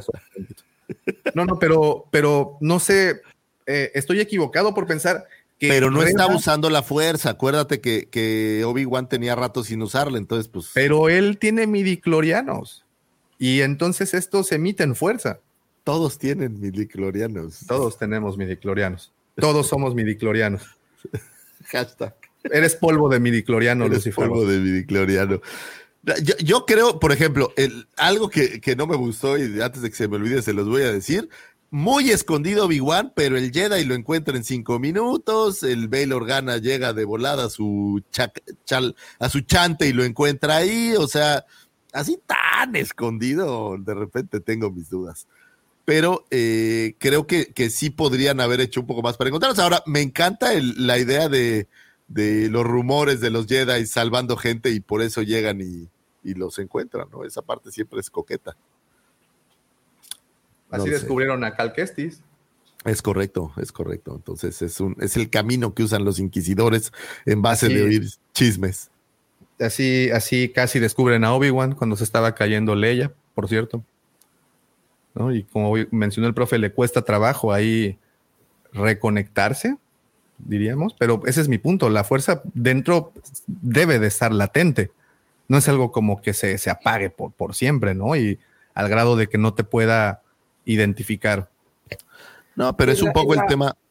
En las novelas lo que, lo que dicen es justamente que como el Jedi rechaza a la fuerza, tiene que poner su propia voluntad para, para alejarse de la fuerza, para que no lo detecten, después recuperarla, no es que no la puede recuperar, pero le cuesta. Es, como, tiene que hacer como un ejercicio, como entren. Es decir, los chicos que, que son sensibles a la fuerza para poder utilizarla tienen que hacer un entrenamiento. Bueno, el Jedi una vez que rechaza la fuerza y que está como Obi-Wan 10 años sin usarla, eh, después volver a utilizarla le cuesta, tiene que hacer como una reconexión. Lo cual es ahí viene la parte complicada, ¿no? De hecho, él hasta el momento en que Leia se cae no usa la fuerza en ningún momento en toda la Sí, sí, sí, justamente es como, por ejemplo, mientras ella está, colgada del cable, le dice, agárrate fuerte, agárrate fuerte, y está como tratando de ver cómo rescatarla sin usar la fuerza. No le queda otra cuando se suelta. Oye, profe, ¿y vamos a hablar del, del, elefante en el closet? O sea, ya vamos a hablar del esqueleto en el closet. O sea, nadie ha mencionado que Arjona sale en la serie y eso creo que es, es un dato muy importante que, hay que describir. mira, para, para mi fortuna no encontré ninguna imagen que pueda asegurar ese, ya te mandé la imagen, Davo Matico, ¿qué te pasa? ¿Dónde? ¿En dónde la mandaste al chat? al chat, ahí la tienes en el chat. A ver, vamos a Yo, yo afirmo que Arjona, Arjona agarró un papel ahí, digo menor, menor, digo, solo es un cameíto, pero. un cameo, un cameo de, los que, de los que sí te gustan. Es Arjona, ¿a quién no? Nuestro profeta del sur. Todo el mundo. Oye, Oye eh, no, no, sí, sí, sí, adelante, adelante. Iba a decir que aparece otra inquisidora por ahí en el planeta este de. Eh, Luis, hola. En el planeta este de luces donde los vemos, que entiendo que es la cuarta hermana, segunda hermana dijo, cuarta hermana. ¿Estos eh, son de los que nunca se había hablado antes? ¿Te acuerdas que hay un par de inquisidores que me parece que aparecen solo en un cómic brevemente? y de los que no habíamos visto mucho que digamos o casi nada, mueren muy pronto. Y me parece que sería, digo, interesante que los empecemos a ver. prestar tantito atención, Lucifer, es que estoy viendo lo de la fotografía que, ah, me, estás ignorando otra vez. No, no, no, no, no, es que, este, ya se me volvió a perder. Perdón, continúa. no, no pasa nada, digo. No, no, solo, solo recordar, estos inquisidores, hay un par de inquisidores, un hombre y una mujer, que si la memoria no me falla, no estoy seguro si es cuarta y quinto, eh, y solo aparecen, según yo, en un cómic en donde mueren y los ves así como en dos viñetas y los mueren y vale más. Y entonces me da la impresión que este es uno de ellos, creo yo, y pues es interesante que te los traigan de regreso estos personajes perdidos ahí en el. estaría bueno que esté, que esté George acá, que él tiene más más experiencia con los cómics nuevos. Yo la verdad que muchos de los cómics nuevos no los, no los he leído. Este, ahí está. Ahí está, ahí está. Señores, por favor, ustedes juzguen. De esto para todos los que nos escuchan a través de, Spotify o cualquier red, que, por cierto, si nos están escuchando por, por, por, el vía audio, no se olviden de dejar su calificación, por favor, porque eso nos ayuda a llegar a más lugares. Bueno, estamos mostrando en esta imagen un screenshot que el señor Lucy eh, se tomó la libertad de eh, tomarle fotografía a la pantalla y está convencido, y ahora creo que me está convenciendo a mí, pero no, pero... Es Arjona. Que es, Arjona el que aparece detrás, así como un favor que le dijeron, mira, yo hago que mi hija te firme el contrato, pero quiero aparecer en Star Wars. Claro, quiero un cameíto, un cameíto, ahí ponme, ahí en algún lado. Ahí está, Arjona, señores. Lo oyeron primero en la cueva del Guapa, ¿eh? Pero exacto, como dice, como, como dice Rafita, es Arjona, pero de 1992. No, bueno, lo, tunearon, lo tunearon, o sea, no lo van hicieron blur a la pantalla. Sí, claro. Muy bien, pues ahí está. tenemos a Arjona y tenemos a Flea en la, en, la, en la serie, digo, tampoco es, me dio mucho gusto ver a Flea, la verdad. Sí, sí, sí, sí, ya también Flea es este, es... Ya es canon. Es canon. Este, ok, ¿les gustó ver este nuevo lugar, esta nueva ciudad llamada Dayu? Sí, sí, sí. Por lo, salimos, salimos, de Tatooine, por lo menos. Un lugar que no conocíamos. Sabíamos, sí, sí, era como algo que se intuyó desde un inicio, que Obi-Wan de una u otra manera saldría de Tatooine. No sabíamos cómo. Y dieron el mejor pretexto. ¿Creen estuvo bueno el pretexto. Que de cierta forma la historia, estos, porque son escasamente seis capítulos y dos de ellos se tratan no completos, pero al menos uno, se trata de que secuestraron a la princesa. Nos faltan cuatro capítulos. Esto al menos se resuelve en el, siguiente mínimo. Ya quiere decir que el 50% de la serie se trató de la princesa. Yo, yo la veo mucho más enfocada a la princesa que a Luke eh, hasta ahorita. Digo, no creo que la hayan aventado nada más para matarlo en un arco de tres capítulos y ya que se acabe la historia. Creo que lo que están haciendo es generar esa complicidad o esa amistad entre la princesa y Obi-Wan para que ella tenga la, soltura de poder mandarle aquel mensaje de Help me, Obi-Wan, you are my only hope, con como más confianza. O sea, lo que están haciendo es de dónde conocía Lea a, a Obi-Wan, bueno, pues aquí nos pero no lo conoce supuestamente. Dijo, le manda el mensaje, le manda el mensaje y ella se presenta e incluso le dice, tú, le, tú serviste junto a mi padre en las guerras clónicas. O sea, ella realmente no, no lo recuerda. Entonces estamos hablando de que ya el canon se lo pasaron por los Wilburs, como comentó no, el ahora, Cuando ella le pregunta el nombre, él le dice Ben. No le dice Ben Kenobi ni nada. Es decir. Eh, él se queda en Ben. Ella se puede, se puede. La puede devolver a, a Bail eh, sin decirle yo soy Kenobi. Y ella en, en A New Hope le dice Obi-Wan Kenobi, no le dice Ben. sí, pero al final no, no hay.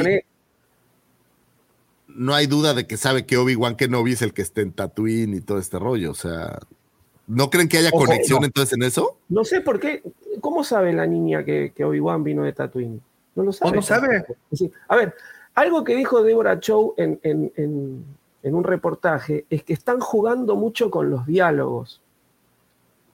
Lo que dicen en A New Hope tiene su repercusión en esta serie. Entonces, eh, yo creo que hasta ahora, hasta ahora para mí les está saliendo bien. Vamos a ver cómo sigue. Yo, a mí me han gustado mucho estos dos capítulos.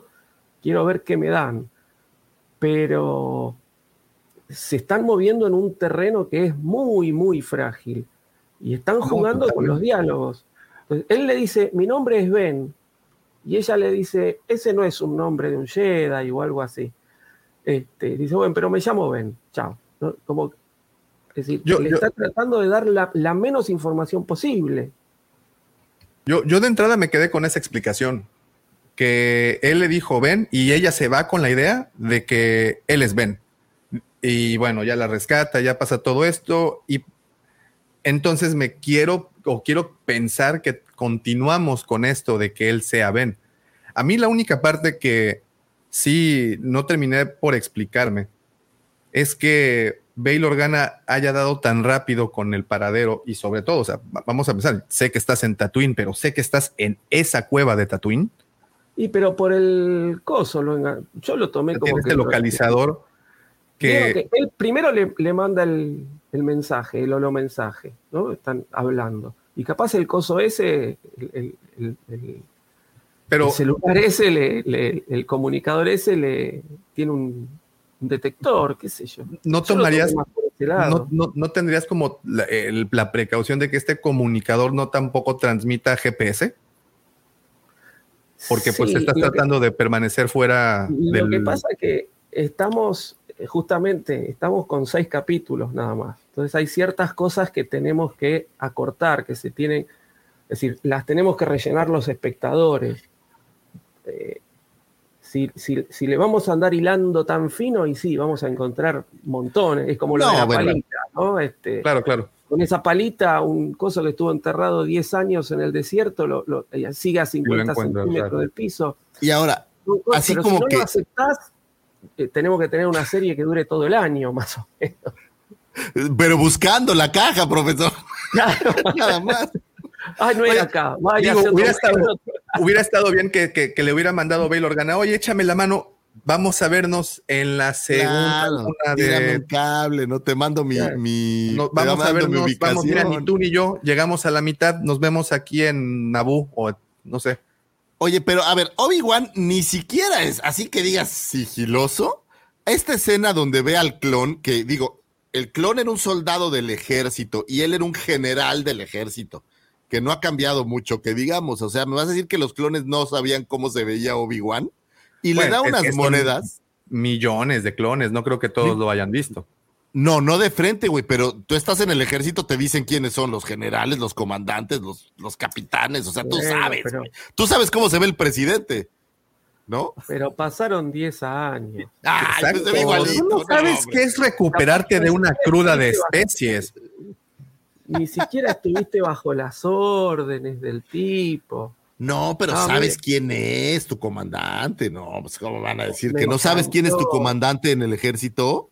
No claro que sí. ¿Tú sabes qué es pasar 10 años en la calle? ¿Tú crees que te vas a acordar de todo mientras estás 10 años viviendo al lado de un basurero? Pues de tu jefe puede ser que sí, güey. Bueno, bueno, está bien. Ok, ok, obviemos estos pequeños detalles. Y, por cierto, ese detalle me gustó, el haber visto al clon en esas condiciones. Creo que dan un claro reflejo de lo que muchos de estos tuvieron que pasar, ¿no? Y que ya son inútiles incluso para los nuevos soldados Stormtroopers que pasan abriendo plaza, que pues ya es un, es un soldado viejo, un soldado sin uso, y que de cierta manera yo pensaría que alguien que estuvo en el ejército pues tiene una cierta preparación. Vemos a clones actuando que desertan del, ejército y hacen su vida normal. Este clon se ve que pues en la noche tampoco puede dormir muy bien, ¿no? Como que trae ahí onditas y que pues vemos eso al final, el resultado de un, de un veterano de guerra, que creo que está bien que pinten ese, Aparte, si lo, si lo reconoce, se le activa el chip y tenemos otra cosa, otro desmadre ahí. No, déjalo que ahí no lo reconozca. Chao. Ok, que no lo reconozca. Perdónenme por ser muy rigorista. ¿Tú sabes cuánto paga el imperio? Porque lo, lo, bueno, y si, le, y si le aunamos el hecho de que pues Obi-Wan no trae las fuerzas así como que a flor de piel, pues también, ¿no? El, chip no le va a funcionar no, del mi punto es que yo no sentí que Obi-Wan estuviera tan escondido y tan sigiloso. Es solo mi opinión, ¿no? O sea, el Jedi lo encontró, digo, usando la fuerza, o voy a saber, pero si él lo encontró, pues cómo no lo pudieron encontrar los demás. Y luego Bail Organa le cayó ahí de, de sorpresa. Es más, la comunicación entre él y Bail Organa me parece que es pues totalmente lo contrario, ¿no? Cuando, cuando se supone que rastrean todas las comunicaciones y el imperio tiene control de todo y Organa le manda un mensaje donde están hablando, creo que esa parte no, no sé, me parece que no, que no tiene tanto sentido, pero bueno, soy... Esa es la, localización de, su persona es mi único pero, pero de ahí en fuera me, me gusta mucho cómo, cómo pintaron estos dos capítulos, conocer la ciudad de Daiju el ver cómo le dan la, estética, me, gusta mucho lo, que van y hacia dónde se dirigen y pues siempre presenta el tema, ¿no? De estos bajos mundos que, que, nos han platicado desde siempre y, como dice Obi-Wan y me gusta mucho, eh, las ratas al final conocen muy bien las alcantarillas y pues a través de este personaje que espero verlo más, para serles honesto, no recuerdo el nombre del actor, pero bueno, el que interpreta al, Jedi falso, eh, se me hace muy cómico, que también ah, salió en los Eternals. Yo lo vi en, Silicon Valley por primera vez y desde ahí representa un papel cómico y, el, y, lo que le imprime este, este humor, eh, me, gusta el, tipo de humor que, maneja eh, este actor. Entonces, les gustó, por cierto, les gustó esa interacción, ese, ese alivio cómico me, encantó la idea de, un charlatán. O sea, estás en una galaxia tan grande donde había estos Jedi que hacían cosas maravillosas y, te aparece un charlatán, está, está padre. Sí, a mí me gustó el, que se, que siempre se aprovecha un poco de, de, la desgracia de los demás y como no es un Jedi, tampoco corre peligro, ¿no? Aparte queda como muy claro que es un estafador, ¿no? Este, dice, ah, estoy usando mi truco mental ahora, te voy a decir tal cosa, ¿no? Es decir, queda bastante claro que está muy exagerado, ¿no? Que está haciendo todo una exageración. Sí, me encanta que las puertas. Este, claro, así, así se bajan las, este, las persianas. Me gustó, me gustó, sí, sí. Además, este, también tiene esa, cierta nobleza, ¿no? Es un personaje que tiene cierta nobleza, termina ayudándolo este, y diciéndole, sí, no, hay gente en la galaxia que está dispuesta a darte una mano. Me, pareció un lindo personaje, sí. No sé si va a volver a aparecer, pero... No, pues lo mataron, ¿no? No, no, no lo mataron. No, lo mató Reba. Eh, le lee la mente y lo deja ahí este, medio convaleciente, pero no lo mata. No sé si volverá. No a ver, si Obi-Wan ya se va de ese planeta, sería como poco relevante que volviera a aparecer en otro lado. Pero pero me gustó, me gustó. Es justamente, es uno es que le dice, si vos querés, hay gente que está dispuesta a ayudarte, ¿no? Este, me gustó. ¿Forlom era Forlom? Esa es una excelente pregunta. Digo, bueno, es un droide. Digo, hay más droides de, la, especie, pero pues queremos pensar que sí es Forlom, aunque le dan sus blasterzazos y... Pues, sí, pero si arreglan humanos, si arreglan humanos, mucho más fácil. si, reviven este Paguas, así se llama la, especie de del inquisidor, Pagua. Paguano. Paguano, ¿verdad? No, bueno, pues, si van a revivir datomirianos, si datomirianos pueden andar sin piernas. Digo, que fíjate que yo lo que veo, bueno, sí, el personaje de la, de la serie animada, pues sí es un tipo más espigado, ¿no? Es la, queja, ¿no? Tanto la, la forma de la pero no sé si la especie es espigada o el personaje es despigado. Yo pensaba que la especie era como larga, o sea, un poco como los. lo que nos eh, mostraron en el episodio 3, ¿no? Como, como son los paguanos. Así es, yo pensaba que eran como largos, la, por especie tiene el, el cráneo más alargado y como que estas canales como más zanjados, ¿no? Como más marcados. Sí. a lo mejor es por la edad, tal otro era más, más viejito. Puede ser, digo. Ahora, lejos de la cara, güey, en esta foto velo, güey. O sea, el traje se le ve como bombacho, güey, así como. No sé, güey, no, la verdad no, no me encanta su, su traje, su disfraz. Por ejemplo, ve el de Reba de este lado, que es más parecido a lo que vimos, por ejemplo, en Jedi Fallen Order, o sea, estos trajes de piel como además más parecidos. Me da una impresión que se parece más como a Vader o como así más, más malévolo. Y el otro no, no me gusta, pues. Pensando un poco en lo que pasó con Sonic. y aquí me dio mucho. El Sonic feo. Lo que dice LGP. No, no, no. Que sí se hayan echado a este y que de repente aparezca el gemelo y este sea más delgado y más alto. es medio pero no creo, o sea, yo creo que la intención de matarlo fue darle a Reba mucho más importancia en la serie que al Inquisidor. El Inquisidor, voy a regresar a, mi mismo tema, es un personaje de Rebels.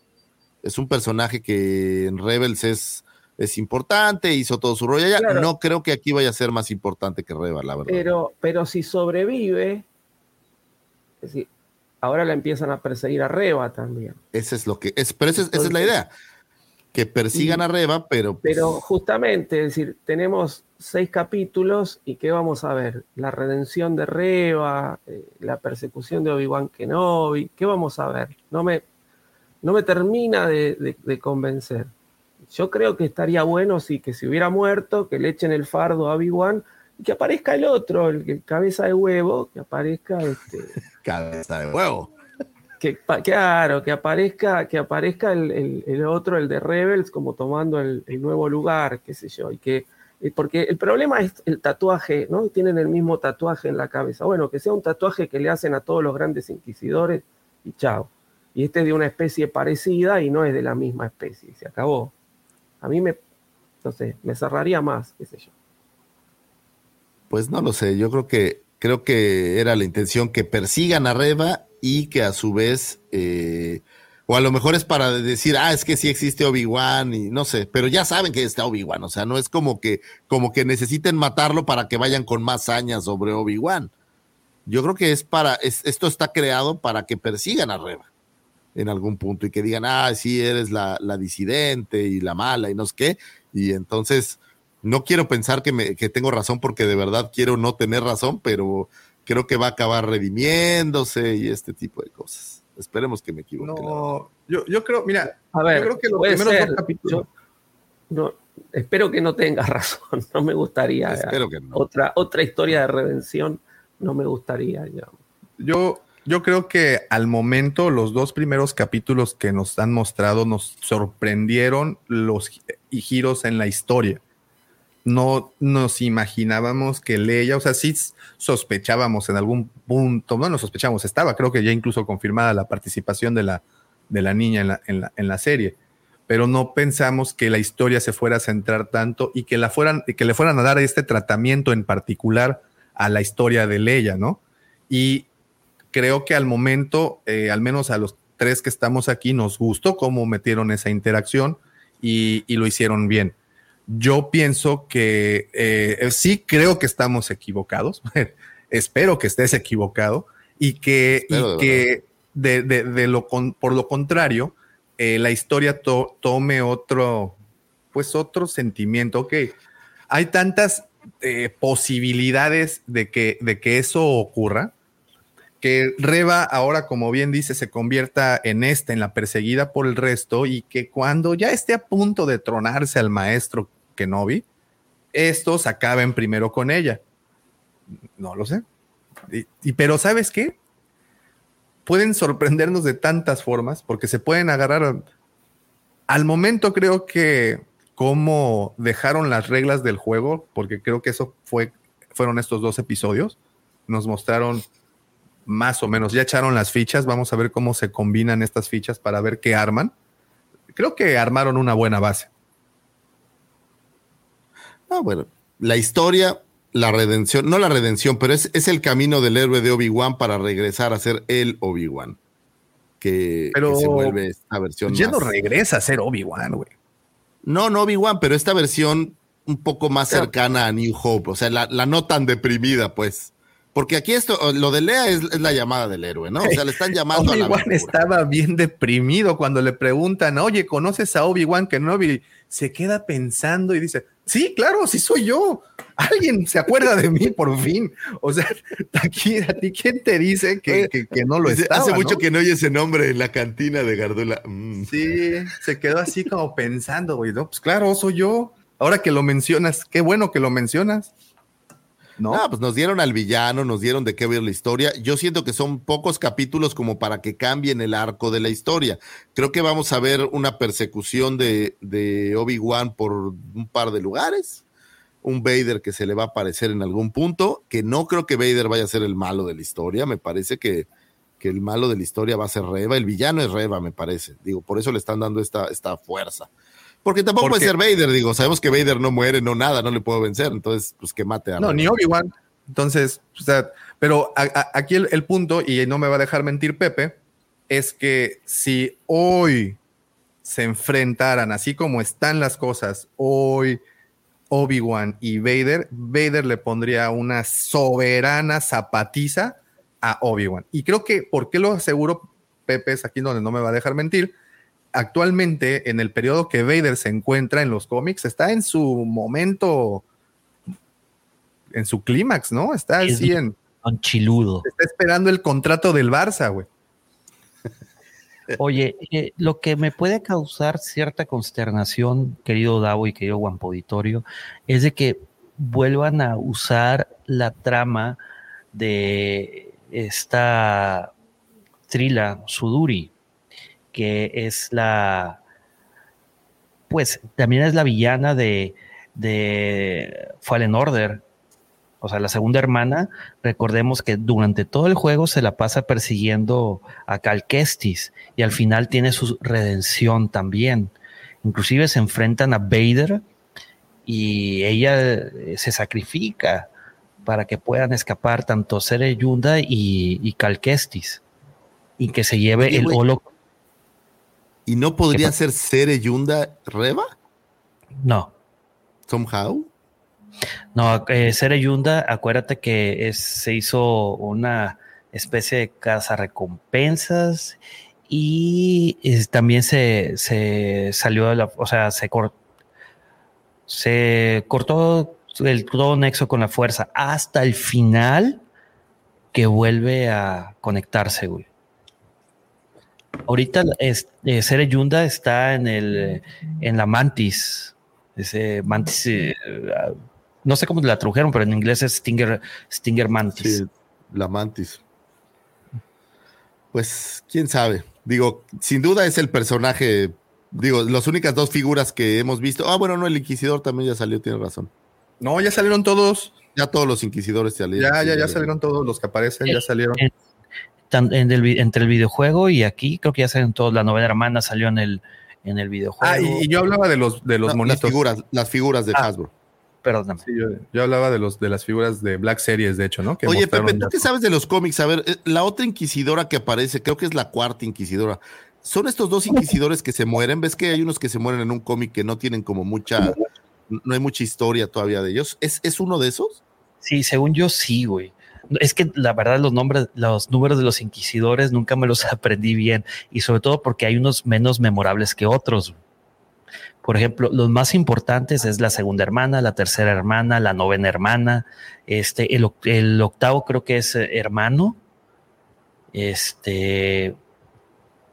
El séptimo es uno que nunca se quita la máscara, que es como, como un alien. Sí, hay, está séptima hermana y está hay, quinta hermana, güey. O sea, te estoy hablando entre que si es eh, género masculino o femenino. Sí, sí. ojo, ojo. De acuerdo a cómo los nombran en la en el canon, ¿no? Antes de que empecemos con este. Oigan, ¿y piensan que eh, vayamos a ver una interacción entre, entre Obi-Wan y Luke? ¿O de plano sí, sí la hay, no? Porque de hecho en las películas sí, o no sé si fue en las películas o en la audio no, en la audiodrama este, en donde se menciona que pues sí se conoce, ahí saben del viejo Ben, del loco y viejo Ben. Yo creo que sí, ¿sabes por qué? Todavía le tiene que dar el avioncito. Pero qué tal lo que decía el profe, que el avioncito se arrepienta a este Owen Lars y le diga, bueno, está bien, se lo doy, pero yo se lo voy a dar. Por eso, pero ya lo tiro, entonces tiene que haber un momento en donde se lo regrese, ¿no? A alguien, a Owen o a Berú o al niño o a quien sea. No lo sé. ¿Cómo conoce Luke a, a, Ben? Porque dice, ah, sí, hay un güey que se llama, creo, así en las montañas, pero no es que lo conozca tan bien en New Hope. O sea, es, eh, he oído de este güey, será Ben no rumor. Es, pero no es su brother, o sea, no es, no, es el baile lo visita. Hasta el mismo tío de que no, sí, allá vive un viejo loco que se llama Ben Kenobi. Me imagino que de repente les ha de llevar cosas así como eh, cuando le llevó eh, este, la nave y que se la dejó a Luke, me recordó al cómic, ¿verdad, profesor? Que creo que lo leemos en, el, en los diarios de Obi-Wan. Está muteado, profesor. Ay, repetime, por favor. Repetime. De que eh, cuando Obi-Wan le lleva la nave a, Luke y que llega Owen Lars a aventársela, eso se vio muy parecido a lo de los diarios de Obi-Wan, si mal no recuerdo. Es, parecido, es parecido al, esa enemistad que hay, es parecida, digamos, a la a lo que hay en los cómics. Obviamente no es la misma secuencia, no, no pasa lo mismo, pero sí, hay, sí queda marcada esa, esa enemistad. El punchline es de que le avienta es que le avienta lo que le deja Luke.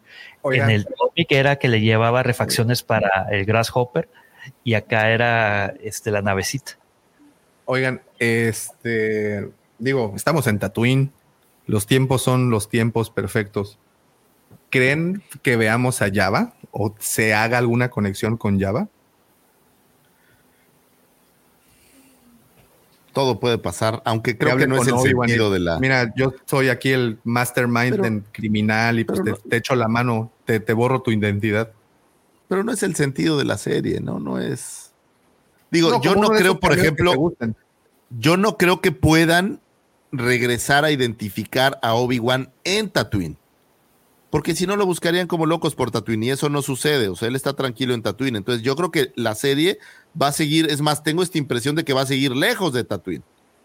Que vamos a volver a ver Tatooine para el final, cuando vea Luke y sí, todos bien, y sí, yo soy el que te va a llevar con tu primera vez con las Twi'leks y ven aquí. Es un viejo libidinoso que me presentó a, a Ula la Twi'lek y ya, pero pero yo creo que, que Tatooine no va a ser el, centro, sino nos quedan cuatro episodios, güey, no es tanto.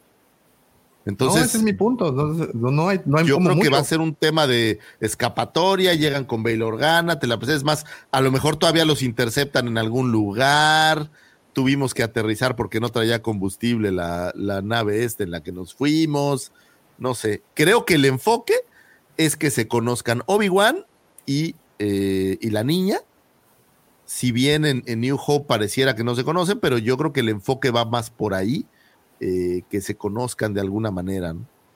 Profe, para ti, ¿hacia dónde se va a dirigir la serie? Eh, buena pregunta, buena pregunta. yo creo que va, a tardar, es decir, va a tardar en volver a Tatooine. Tatooine va a regresar por ahí en, en, quinto o en el sexto episodio. Eh, yo creo que ahora viene un derrotero. No sé si, si todo el tiempo con Leia, tal vez le devuelve Leia a Bail Organa, pero como ya están sobre la pista, él tiene como que desviarse para no regresar a, Tatooine y, poner en evidencia que estaba ahí y que Luke está ahí. Eh, y, bueno, esta persecución va a generar este posible enfrentamiento con, con Vader en algún lugar de la galaxia. Yo creo que viene por ese lado, que ahora lo empiezan a cazar. Él ya se reveló y lo empiezan a cazar. No sé si convendría que esté todo el tiempo con Leia, porque sería como un, revival del Mandalorian, ¿no? El, que sea su baby Grogu. Al, niño, claro. Rayos. Ya, ya me echó a este perder mi queja principal, profe. todo puede ser, todo puede ser. ¿Van a pintar a Leia de verde? ¿Eso ibas a, decir, Lucifer?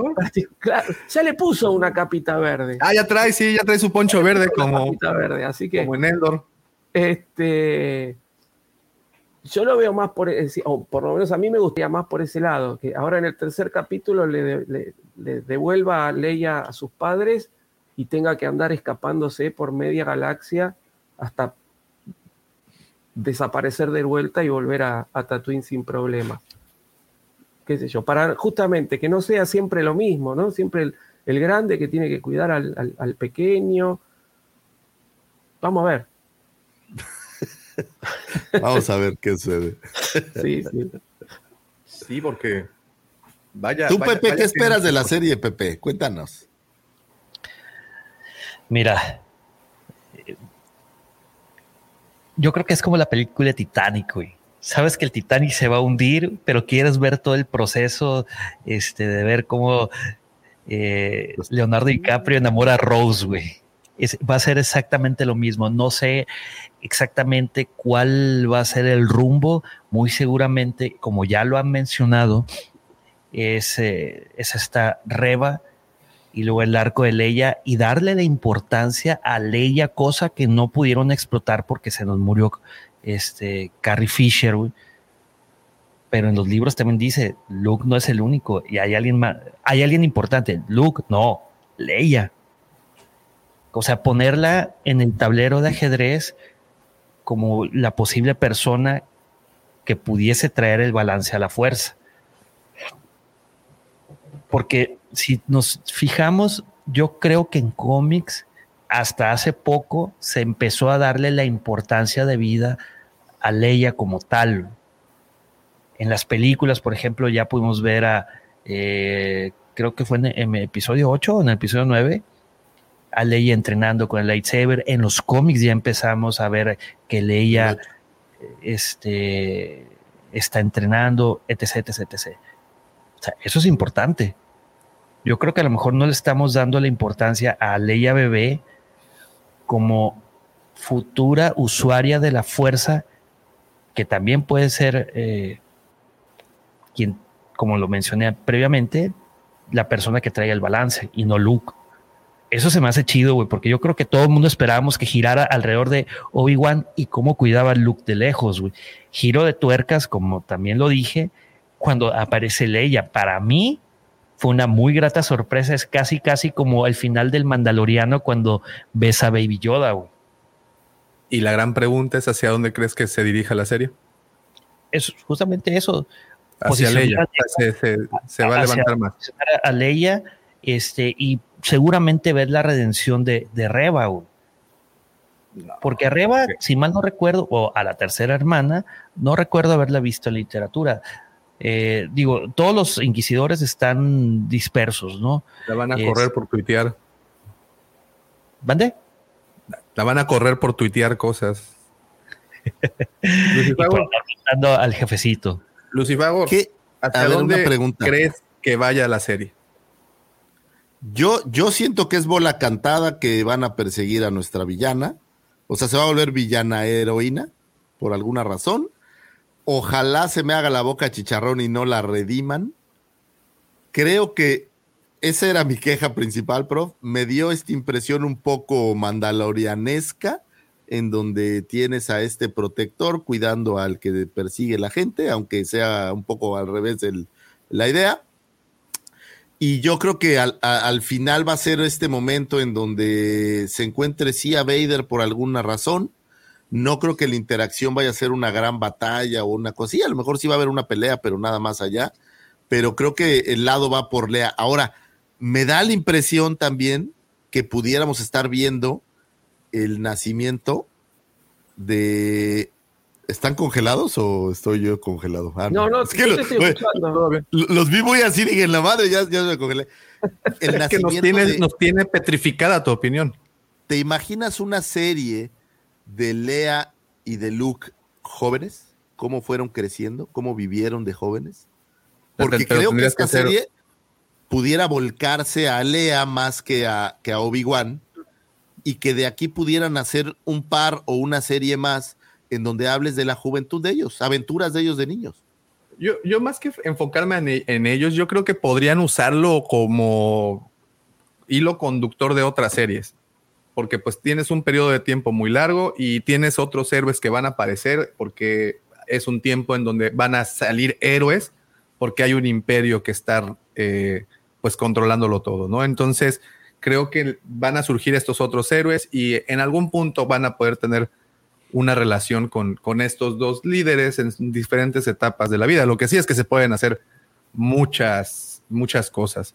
Eh, y, fíjate que más que de Luke y Leia, yo veo más inclinada la balanza a una, sobre todo por el discurso que actualmente tiene Lucasfilm y Disney, ese discurso tan, tan, eh, eh, pues bueno, tan abierto en donde vas a tener una heroína. Las locas aventuras de Leia, o no sé, Leia salvando, salvando a, no sé, ¿es, posible? Es a lo que me refiero, o sea, algo que... hable a tu Hannah Montana ahí. O sea, si, si, si, tuvieron este evento que fue Hannah Montana, que fue iCarly, y tienes a este montón de jovencitas siguiendo esos, esos, esos contenidos, pues, ¿por qué no tener una Hannah, Montaña Montana intergaláctica. Tienes a 11 ahí para probarlo en Stranger Things. Entonces, yo también creo que podrías hacer un, personaje. La niña es buena y la actriz es buena. Entonces, creo que sí va a poder hacer alguna, alguna cosa divertida. Quién sabe. Creo que aquí todavía nos va a quedar mucha carnita. Cuatro episodios nos va a dar para cuatro semanitas de destrozo y creo que vienen cosas que nos van a decepcionar mucho, discúlpenme, eso es lo que creo. Espero equivocarme con todo mi corazón, pero hasta ahorita Disney no me ha dejado muchas razones para sentir que, va a ser diferente. Pero vamos a disfrutarlo. Yo, por lo contrario, no, creo que eh, esto vaya a ser eh, pretexto para discusiones. Yo creo que me, me gustaron mucho los dos episodios, plantean un lugar muy bonito ambos, todo lo que apareció me gustó. Sí, las inconsistencias, bueno, pues en todas partes hay. La que a mí no me gustó fue la localización tan rápida de Obi-Wan y toda la parte del el GPS. Aquí sí no jugó a favor de mis convicciones, pero no importa. Me, gusta mucho eh, una serie que tiene buen ritmo.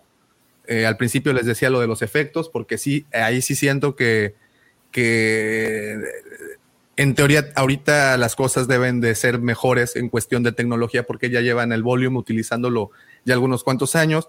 No sé, a lo mejor ya me malacostumbraron a tener cosas visualmente muy ricas y de repente no lo veo tanto así, pero no importa, creo que no es un tema, no, no sería como algo que afecte la calificación para, de estos episodios, de estos dos primeros episodios. Muy por lo contrario, quedé convencido de que vamos a tener eh, cuatro otros cuatro capítulos muy entretenidos. No sé si piensen lo mismo, pero creo que las cosas se perfilan para un buen lugar. Yo creo que vamos por, por camino interesante, va a ser divertido sin duda alguna, va a haber mucho de qué platicar y creo que no, definitivamente no creo que va a ser una mala serie. Creo que Iwan McGregor tiene la fuerza para hacer un productazo. Él está produciendo también. Eh, ¿Sabes quién noté también? Esta niña Rejoan está produciendo también junto con Katy. Entonces cambia un poco el, digo poco, no tanto, pero la alineación que traían ahí mando, que al final también está Katy Kennedy atrás. Eh, traes a este Doug Chang ahí también haciendo este tema de, los, de lo visual. Entonces, digo, la, la fórmula yo creo que va a seguir por el mismo camino. Creo que va a estar divertido, creo que vamos a ver algunas cosas divertidas, creo que nos va a decepcionar en algunas otras cosas, pero seguramente todo el mundo cree que como el Bad Batch, no, señores, no va a ser como el Bad Batch de malo, creo que va a tener cosas, cosas que van a valer la pena y creo que este es abrir la boca. Tenemos el, el mandoverso, este universo de Filoni por un lado, creo que esto es la apertura para otro mini universo de historias eh, alejándose un poco del mando. Espero todavía que no salga Baby Grogu, espero que de verdad eh, Baby Grogu, no, no me he quejado tanto.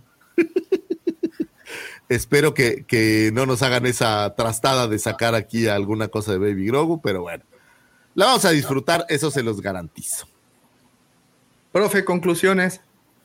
Eh, bueno, a mí estos dos primeros capítulos me gustaron mucho. Eh, realmente, como, como siempre lo dije, es una serie que, que no me parecía necesaria, porque de Obi-Wan es un personaje que sabemos muchísimo. Eh, sigo esperando, sigo creyendo que se están moviendo en un terreno bastante frágil porque se están apoyando mucho, sobre todo en los diálogos que se dicen en, en en A New Hope, que es el, momento culmine de Obi-Wan.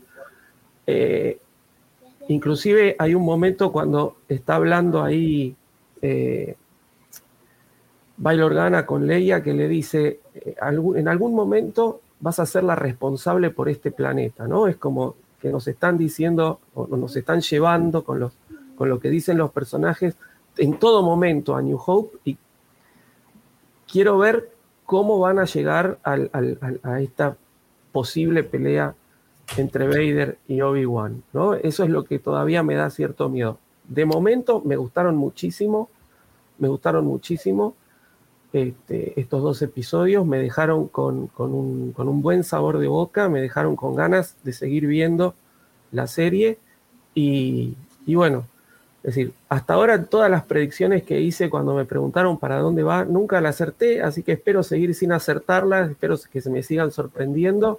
Y bueno, muy conforme, muy conforme por, por lo que nos están dando.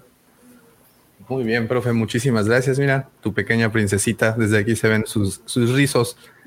Y pues yo cierro el episodio diciendo, a ver, antes, antes de terminar, llegó el señor Mendoza para Pepe, rapidísimo, conclusiones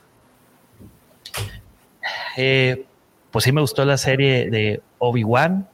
Espero eh, ya un poquito más de acción, porque los primeros dos episodios fue algo de drama. No me disgustó. Digo, definitivamente la serie no es para todos, no es para alguien nuevo, es para alguien que ya tenga conocimiento previo, por lo menos de las precuelas. Y pues, eh, amigos, hay que subirnos al viaje. Digo, aquellos que somos fans, yo creo que todos los vamos a ver. Es correcto. No, yo, no me aventuraría, yo no me aventuraría a darle una calificación ahorita. Yo sí quiero darle una calificación a toda la miniserie, a los seis episodios. Porque muy bien, Pepe. es muy temprano para darle. O sea, no, no, yo creo que no se puede ver separado, güey. Por cierto, me encantó el cameo de Flea. Che, Flea es la mamada, güey. no, no están listos para esa conversación, Pepe. muy bien. Muy bien, bueno, creo que el sentimiento es casi positivo y creo que lo reflejó muy bien aquí en el chat, en la encuesta que lanzamos justo al principio del programa. Fíjate que de 104 votos, eh, solamente al 7% no le gustó. Un no fui 93%, yo, eh, sí fuiste tú seguramente. No, yo no. Ah, este, y un 93% dice que sí le gustó. Vamos a finalizar esta encuesta. Muchísimas gracias a todos los que compartieron su voto. Eh, creo que el sentimiento es así. Sí, efectivamente, pequeñas inconsistencias que no, pues realmente no, no afectan el, desempeño de la serie, el cual en general creo y creemos más bien que, que fue bueno y que va a un sitio todavía mejor. Y cierro el episodio, señores, diciendo lo, con lo que abrimos el capítulo. Qué bonito día, qué bonita semana para ser fan de Star Wars. The circle is now complete. When I left you, I was but the learner. Now I am the master.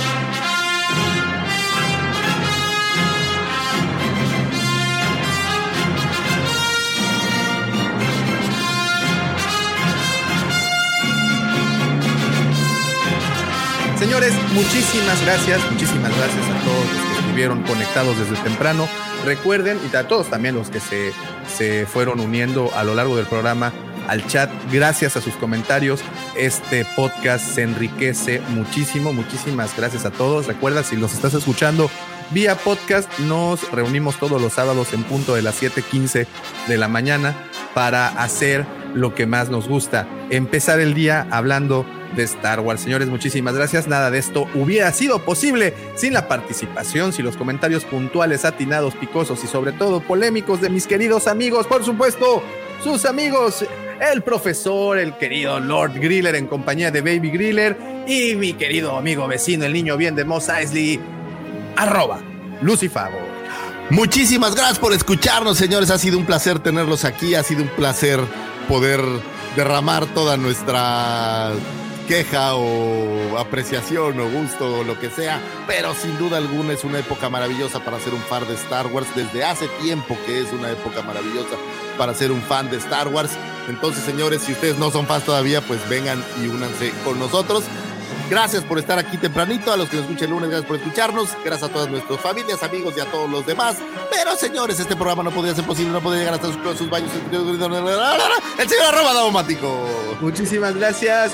Gracias a todos. Recuerden que este episodio está disponible el día lunes, pero no nos podemos despedir. Bueno, muy atentos antes, muy atentos de todo lo que va a estar publicándose a través de diferentes partes porque la Celebration este fin de semana continúa. Vean porque va a haber muy buen contenido y no nos podemos despedir sin antes desearles que la fuerza los acompañe, señores.